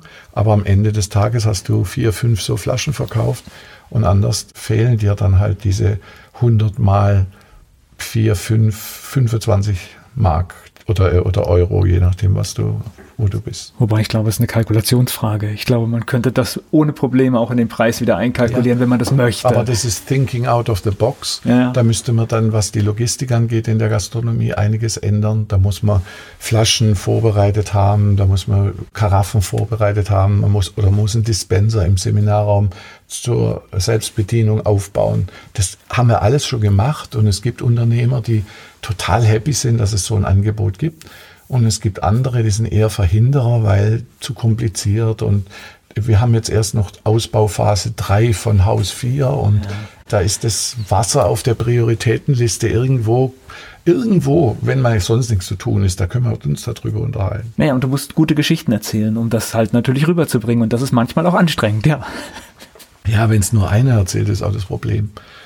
Wenn jetzt, sagen wir mal, eine Bewegung lancieren kannst. Und das ist eigentlich für mich die letzten zehn Jahre das Wichtigste gewesen, Menschen zu finden, die mit einer Begeisterung an das Thema rangehen, die nicht monetär motiviert sind, sondern die irgendwie aufgrund Erfahrungen mit sich, ihrer Familie, ihrem Haustier, ihrem Pferd, ihrer Kuh oder sonst irgendwas ein Erlebnis haben, was eben diese besondere Geschichte ist und die authentisch jemand weiterempfehlen können, der dieselben Probleme hat oder vielleicht dieselben Vorteile, aber noch gar nicht weiß, dass es die gibt. Weil wir, wir sind ja jetzt nicht hier in einer Sahelzone oder so, wo wir kein Wasser haben. Das heißt, alle, ich meine, Wasser in der Schweiz zu verkaufen, ist wie Eulen nach Athen bringen. Das ist eigentlich vollkommen widersprüchlich. Das ist ein echtes Paradoxon. Aber auf der anderen Seite sagt jeder heute, also wenn die Schweizer das machen, dann kann es nicht schlecht sein, weil wir haben ja sowieso schon eine super Qualität. Und wenn die einen Unterschied spüren, und das habe ich jetzt wieder in Berlin erlebt, wo ich letzte Woche war, das Wasser im Hotel, sechste Etage, Friedrichstraße, das ist jetzt nicht wirklich lecker. Also wenn du das so trinkst, das ist, und es liegt einfach schon daran, dass das Wasser in Berlin durch Leitungen wahrscheinlich von sehr alt bis ganz neu geht, dass in der Hausinstallation oftmals Fehler gemacht werden, Steckdosen werden unmittelbar neben Wasserleitungen gemacht dann hast du galvanische Ströme auf der Leitung. Durch die galvanischen Ströme hast du quasi Ablösung von Material, also Ionen, die quasi im Wasser gelöst sind. Dann schmeckt das Wasser mal eisenmäßig, also es kommt dann teilweise rostbraun raus. Dann kommt es kupfermäßig grün aus der Leitung. Und das sind aber alles Fehler, die schon bei den Handwerkern passieren, weil sich zum Beispiel Elektriker ja nie damit befassen, was eigentlich für ein elektromagnetisches Feld um eine Steckdose ist und die Steckdose dann irgendwie drei Zentimeter neben die Wasserleitung macht. Aber all das, was dort auf der Strecke falsch läuft, kann ich dann auf dem letzten Meter wieder gut machen? Das klassische Problem unserer Trinkwasserversorgung ist ja die letzte Meile. Also dein Wasser ist sehr gut kontrolliert bis zur Grundstücksgrenze, weil da übernimmt das Wasserwerk die Verantwortung dafür. Und die haben sehr regelmäßige Kontrollen und die merken auch, wenn da ein Leck ist, dann sehen die da ist Verlust zwischen und der Sehr schnell, also das ist, das ist manchmal ja. keine Stunde sind die da. Ja, genau. ja, ja. Aber ganz anders schaut es halt in der privaten Versorgung aus, was in den Häusern teilweise gemacht wird von irgendwelchen Bastlern, die bei Hornbach sagen, das ist mein Projekt, ja, und dann schrauben die irgendwie an der Spüle billigste Armaturen hin, wo plötzlich wieder Blei ins Wasser kommt, weil die Armaturen aus China kommen und aus ganz anderen Legierungen gemacht sind, wie bei uns eigentlich erlaubt ist. Und natürlich Kunststoff ist heute großes Thema. Kunststoff ist äh, glaube ich, in den letzten 10, 15 Jahren immer verbaut worden am Ende. Ja, weil Kunststoff ist in der Hausinstallation ein sehr angenehmes äh, Material, weil du nicht so exakt die Leitung verlegen musst und gern mal noch so ein bisschen äh, Spiel hast. Ja. Äh, Spiel hast. Ja. Bei einem Edelstahlrohr ist das schwierig. Wenn du da Spannung drauf hast, dann hörst du im ganzen Haus, wenn das Wasser läuft. Die Rohre müssen alle spannungsfrei gebaut werden und da musst du wenn du da oben irgendwie auf drei Zentimeter Abstand Wand bohrst und unten kommst auf zweieinhalb raus, dann kriegst du das nicht hin. Okay, was passiert jetzt am Schluss, wenn ich aufwirbel? Also Du vergleichst es mit, mit, mit einem Gebirgsbach, es, ne? Man könnte jetzt sagen, es wird lockerer, es, wird, es, wird, es hat mehr Abstände dazwischen, es hat eine andere Schwingung. Also in Energie ausgesprochen ist das Wasser nach dem Wirbeln so energiehaltig wie ein Wasser, was 42 Grad erwärmt ist, obwohl es immer noch kalt ist. Ich kann mich jetzt sehr in die Gedanken der ein oder anderen Hörerinnen und Hörer versetzen, die sagen, das hört sich jetzt sehr esoterisch an, aber das ist sehr wohl nachmessbar. Da, ne? da, da muss ich jetzt rückfragen, was genau ist an einer atomaren oder molekularen Bindung esoterisch? Also ich meine, alle diese Dinge beschreibe ich ja nicht mit diesen Worten, weil das jetzt in irgendeiner Form, also 42 Grad sind nichts Esoterisches. Also wenn ich Wasser erwärme und ich habe dieses energetisierte Wasser, habe ich ungefähr in sieben bis zehn Prozent schnellerer Zeit das Wasser auf derselben Temperatur wie das Wasser aus der Leitung. Das ist alles ein Fakten, das ist nicht esoterisch. Okay. Ja, ich habe ja nur ja, nachgefragt. Ja. Oder den Sauerstoffgehalt im Wasser kann ich vorher nachher messen. Das ist Fakten, das ist nicht esoterisch. Es gibt Leute, die legen sich Steine ins Wasser. Es gibt Leute, die kleben sich eine Blume des Lebens auf die Karaffe. Es gibt Leute, die hauen sich irgendwelche Stäbe mit irgendwelchen radionisch informierten Substanzen ins Wasser. Alles von dem funktioniert. Alles funktioniert. Die Frage ist nur, ist es jetzt das Wasser, was die Natur mir gibt, oder ist es einfach ein andersartig manipuliertes Wasser? Weil ich sage jetzt immer, wenn ich die Information gar nicht preisgebe, die ich eigentlich jetzt auf das Wasser draufspiele und das Wasser ein Informationsträger ist, wissen wir jetzt eigentlich auch schon seit, ja, seit unglaublich langer Zeit. Also wenn ich in die Literatur zurückgehe, in der modernen Literatur seit 100 Jahren im deutschsprachigen Bereich, wenn ich in die internationale Literatur gehe, vedische Schriften, chinesische Heilmethodik, dann sind wir irgendwie zwischen 500 und 7000 Jahre, wo Wasser schon bekannt ist, dass es solche Phänomene hat. Wir machen nur heute den Fehler, dass wir aus Wissenschaften, die viel älter sind wie unsere moderne Wissenschaft, weil wir sie nicht verstehen, gern Esoterik machen. Das ist unser Problem. Deswegen ist ja für viele auch Hämopathie Esoterik. Ich spreche gleich weiter mit Matthias Ment. Matthias Ment war mein Gast heute hier bei Antenne Mainz. Unser Thema war Wasser. Was macht denn so ein Wasserexperte den ganzen Tag? Also in den letzten zehn Jahren war von Beratung, Firmen, Kommunen, Krankenhäusern, Internaten, Schulen, Vorträgen, Dozent an der Schule für Ernährungsberater, um das Thema Wasser in der Ernährungsberatung gleich einzubringen, weil die eigentlich von Wasser gar nichts erzählt bekommen, obwohl das eigentlich den Hauptteil der Ernährung ausmacht. Weil so eine Tomate oder Gurke ist 98 Prozent Wasser, aber jeder redet von einer Tomate.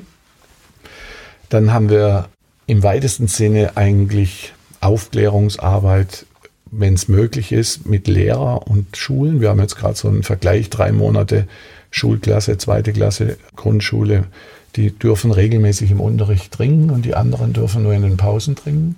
Und es wird auch quasi von der Lehrerin gefördert, initiiert. Und nach sechs Wochen war eigentlich die Lehrerin die erste, die bei sich einen Unterschied festgestellt hat, weil sie viel ruhiger und konzentrierter jetzt arbeitet, als sie vorher war.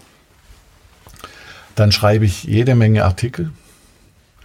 Manchmal habe ich auch die Gelegenheit, im Radio oder im Fernsehen ein bisschen was zum Besten zu geben.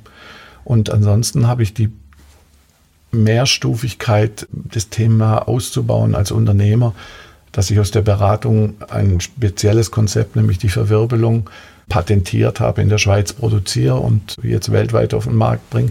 Und jetzt als letzte Stufe die Plattform, auf der nicht nur die Wirbeltechnologie, sondern für alle Länder, wo eben noch viel mehr mit dem Wasser gemacht werden muss, bevor es wieder den natürlichen Zustand hat, Magnetfeldsysteme für die Umwandlung von Kalk, Filtersysteme, um Keime wie Legionellen etc. aus dem Wasser zu bringen und die Wirbeltechnologie zu kombinieren. Also es sind alles komplementäre Systeme und natürlich dann auch für die Mobilität Aktivkohlesticks, die japanische Mönche seit dem 17. Jahrhundert verwenden, um sich vor Vergiftung zu schützen, die man dann in diese wunderschöne Flasche tun kann, wo das Wasser dann entweder zwölf Stunden warm oder 24 Stunden kalt bleibt.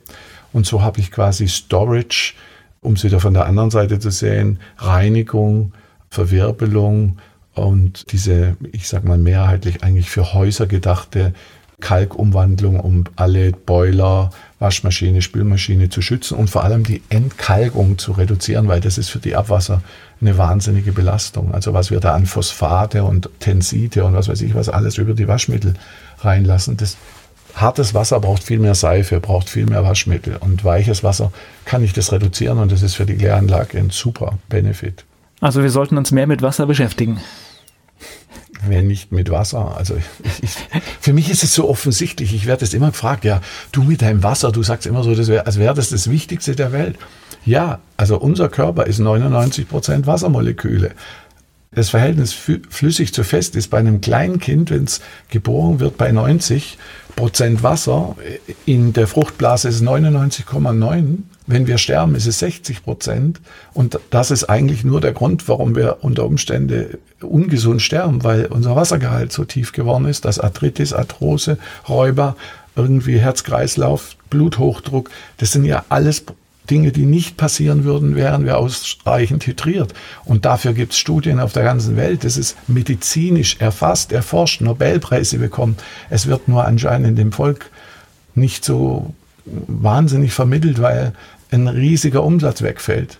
Für was, was eigentlich unsere Erde wieder zusätzlich belastet, weil jedes Abwasser, was mit Medikamente versetzt ist, unseren Wasserkreislauf weiter belastet. Und wir sind die Verursacher, wir sind, wir sind die Verursacher, nicht die Industrie. Wir kaufen das Zeug, wir glauben das. Ja klar, und vor allen Dingen, wenn man sich ein bisschen informiert, wie unsere Medikamente hergestellt werden, nicht mehr bei uns, sondern in vielen anderen Ländern, in Indien oder sowas, unglaublich, was da alles rauskommt, was da in die Flüsse geleitet wird. Ja, und was in den Medikamenten teilweise drin ist. Ja. Also, wenn man sich überlegt, ich weiß nicht, ob die Statistik heute noch stimmt, das ist schon ein paar Jahre her, aber in Amerika lebt der Internist, was sein Durchschnittsalter angeht, drei Jahre weniger lang als der Durchschnittsamerikaner. Aber dieser Internist, der eigentlich Arzt ist und was von Gesundheit verstehen sollte, nimmt zum Ende seines Lebens im Durchschnitt 26 pharmazeutische Präparate. Das heißt, da macht sich eine Industrie sozusagen selber zum Affen, weil sie eigentlich dokumentieren, dass ihr Lebensweg nicht der richtige ist, weil sie sind weder gesund noch sterben sie später. Und in den Bergregionen überhalb von 1500 Meter ist eben die Langlebigkeit auch untersucht worden. Dort sind die ältesten Menschen im Schnitt sieben Jahre älter wie die im Tal. Und die haben über ihre gesamte Lebenszeit einen Bruchteil von Krankheitstage, die meistens verursacht sind, weil sie sich einen Finger abhauen oder, oder irgendwas Brutales machen, was mit ihrer Arbeit zu tun hat. Aber Erkältungskrankheiten, Allergien, Herz-Kreislauf-Probleme, all diese Sachen, haben die dort oben nicht und die haben keine Apotheken und so gut wie keine Ärzte dort oben. Also irgendwo das, das Märchen von mehr Gesundheit mit mehr Medizin, mit mehr Arzt, das müsste eigentlich langsam transparent sein, dass das nicht wirkt, also dass es nicht funktioniert. Und dann heißt Selbstverantwortung übernehmen. Und deswegen unser Slogan war jetzt jahrelang von Vortex Power Mein Wasser, mein Leben. Eigentlich ist das mein Slogan und ich werde jetzt auch einen Blog machen, wo ich, wo ich das, diesen Untertitel habe, weil ich denke mir, die nächste Stufe wird sein Akademie, Institut. Wir wollen einen eigenen Berufsgang machen. Da waren wir ja ganz am Anfang. Der Wasserexperte quasi als Diplom, als in irgendeiner Form Zertifikat. Warum? Es gibt einen Sanitärinstallateur, den interessiert die Leitung. Es gibt einen Ernährungsberater, den interessiert eigentlich das Feste mehr wie das Flüssige. Und am Ende gibt es noch einen Arzt, den interessiert eigentlich nur, wenn die anderen Sachen nicht funktioniert haben, welches Medikament und welche Behandlungsmethode darf ich jetzt verschreiben. Und ich denke mir, in dieses Dreieck gehört einer rein, der mit diesen Dreien spielen kann und Informationen in die richtige Richtung geben kann. Weil der Sanitärinstallateur wird in seiner Berufskarriere kein Wasserexperte mehr, weil das ist eigentlich nicht sein Job. Der Arzt, ich meine, das werden wir nimmer erleben, dass die Ausbildung bei Medizin Wasser mit aufnimmt. Die haben ja nicht mal Ahnung von Ernährung. Deswegen gibt es ja seit neuestem die Ernährungsberater. Und die Ernährungsberater sind halt oftmals so biochemisch, chemisch, Molekularmedizin. Da haben die ja, Ei, die kennen jedes Eiweiß mit Vor- und Nachname, die wissen, was Kohlenhydrate sind, was Peptide, Liptide, was weiß ich, Fette, das wissen die alles. Und die kennen physiognomisch einen Mensch, der den und den Stoffwechsel und den und den Stoffwechsel hat und dann empfehlen sie die und die Diät. Aber Wasser ist da irgendwie immer abgehakt unter, ja, wir müssen auch ausreichend trinken. Und wenn wir dann genauer nachfragen, dann kommen immer diese anderthalb bis zwei Liter. Aber wenn ein 100 Kilo schwerer Mensch anderthalb bis zwei Liter trinkt, ist er permanent dehydriert. Ein Achtzylinder-Motor braucht halt einfach auch mehr Benzin wie ein Dreizylinder. Naja gut, da kommt ja das gute Öl rein. Da kommt nur das Beste rein. das ist tatsächlich sehr, sehr witzig, was wir da manchmal machen. Wer irgendwas über dich lesen will, also man findet dich einfach mit deinem Namen. Genau. Da ist das Internet heute leider unvergesslich. Also ja. ich glaube, ich habe über 300.000 Nennungen und da sind viele Interviews und Artikel. Also einfach den Namen eingeben und äh, Facebook bist du, glaube ich, auch aktiv und äh, man äh, findet Dinge. Auf mehreren Plattformen, ja. Und ansonsten Matthias at firmament mit d.com und da kann mir jeder sein Herz ausschütten, was er für ein Problem mit Wasser hat. Noch kann ich die persönlich beantworten. Okay, das ist ein Riesenangebot. Ich bedanke mich für das Gespräch. Vielen Dank, Volker, für die Gelegenheit.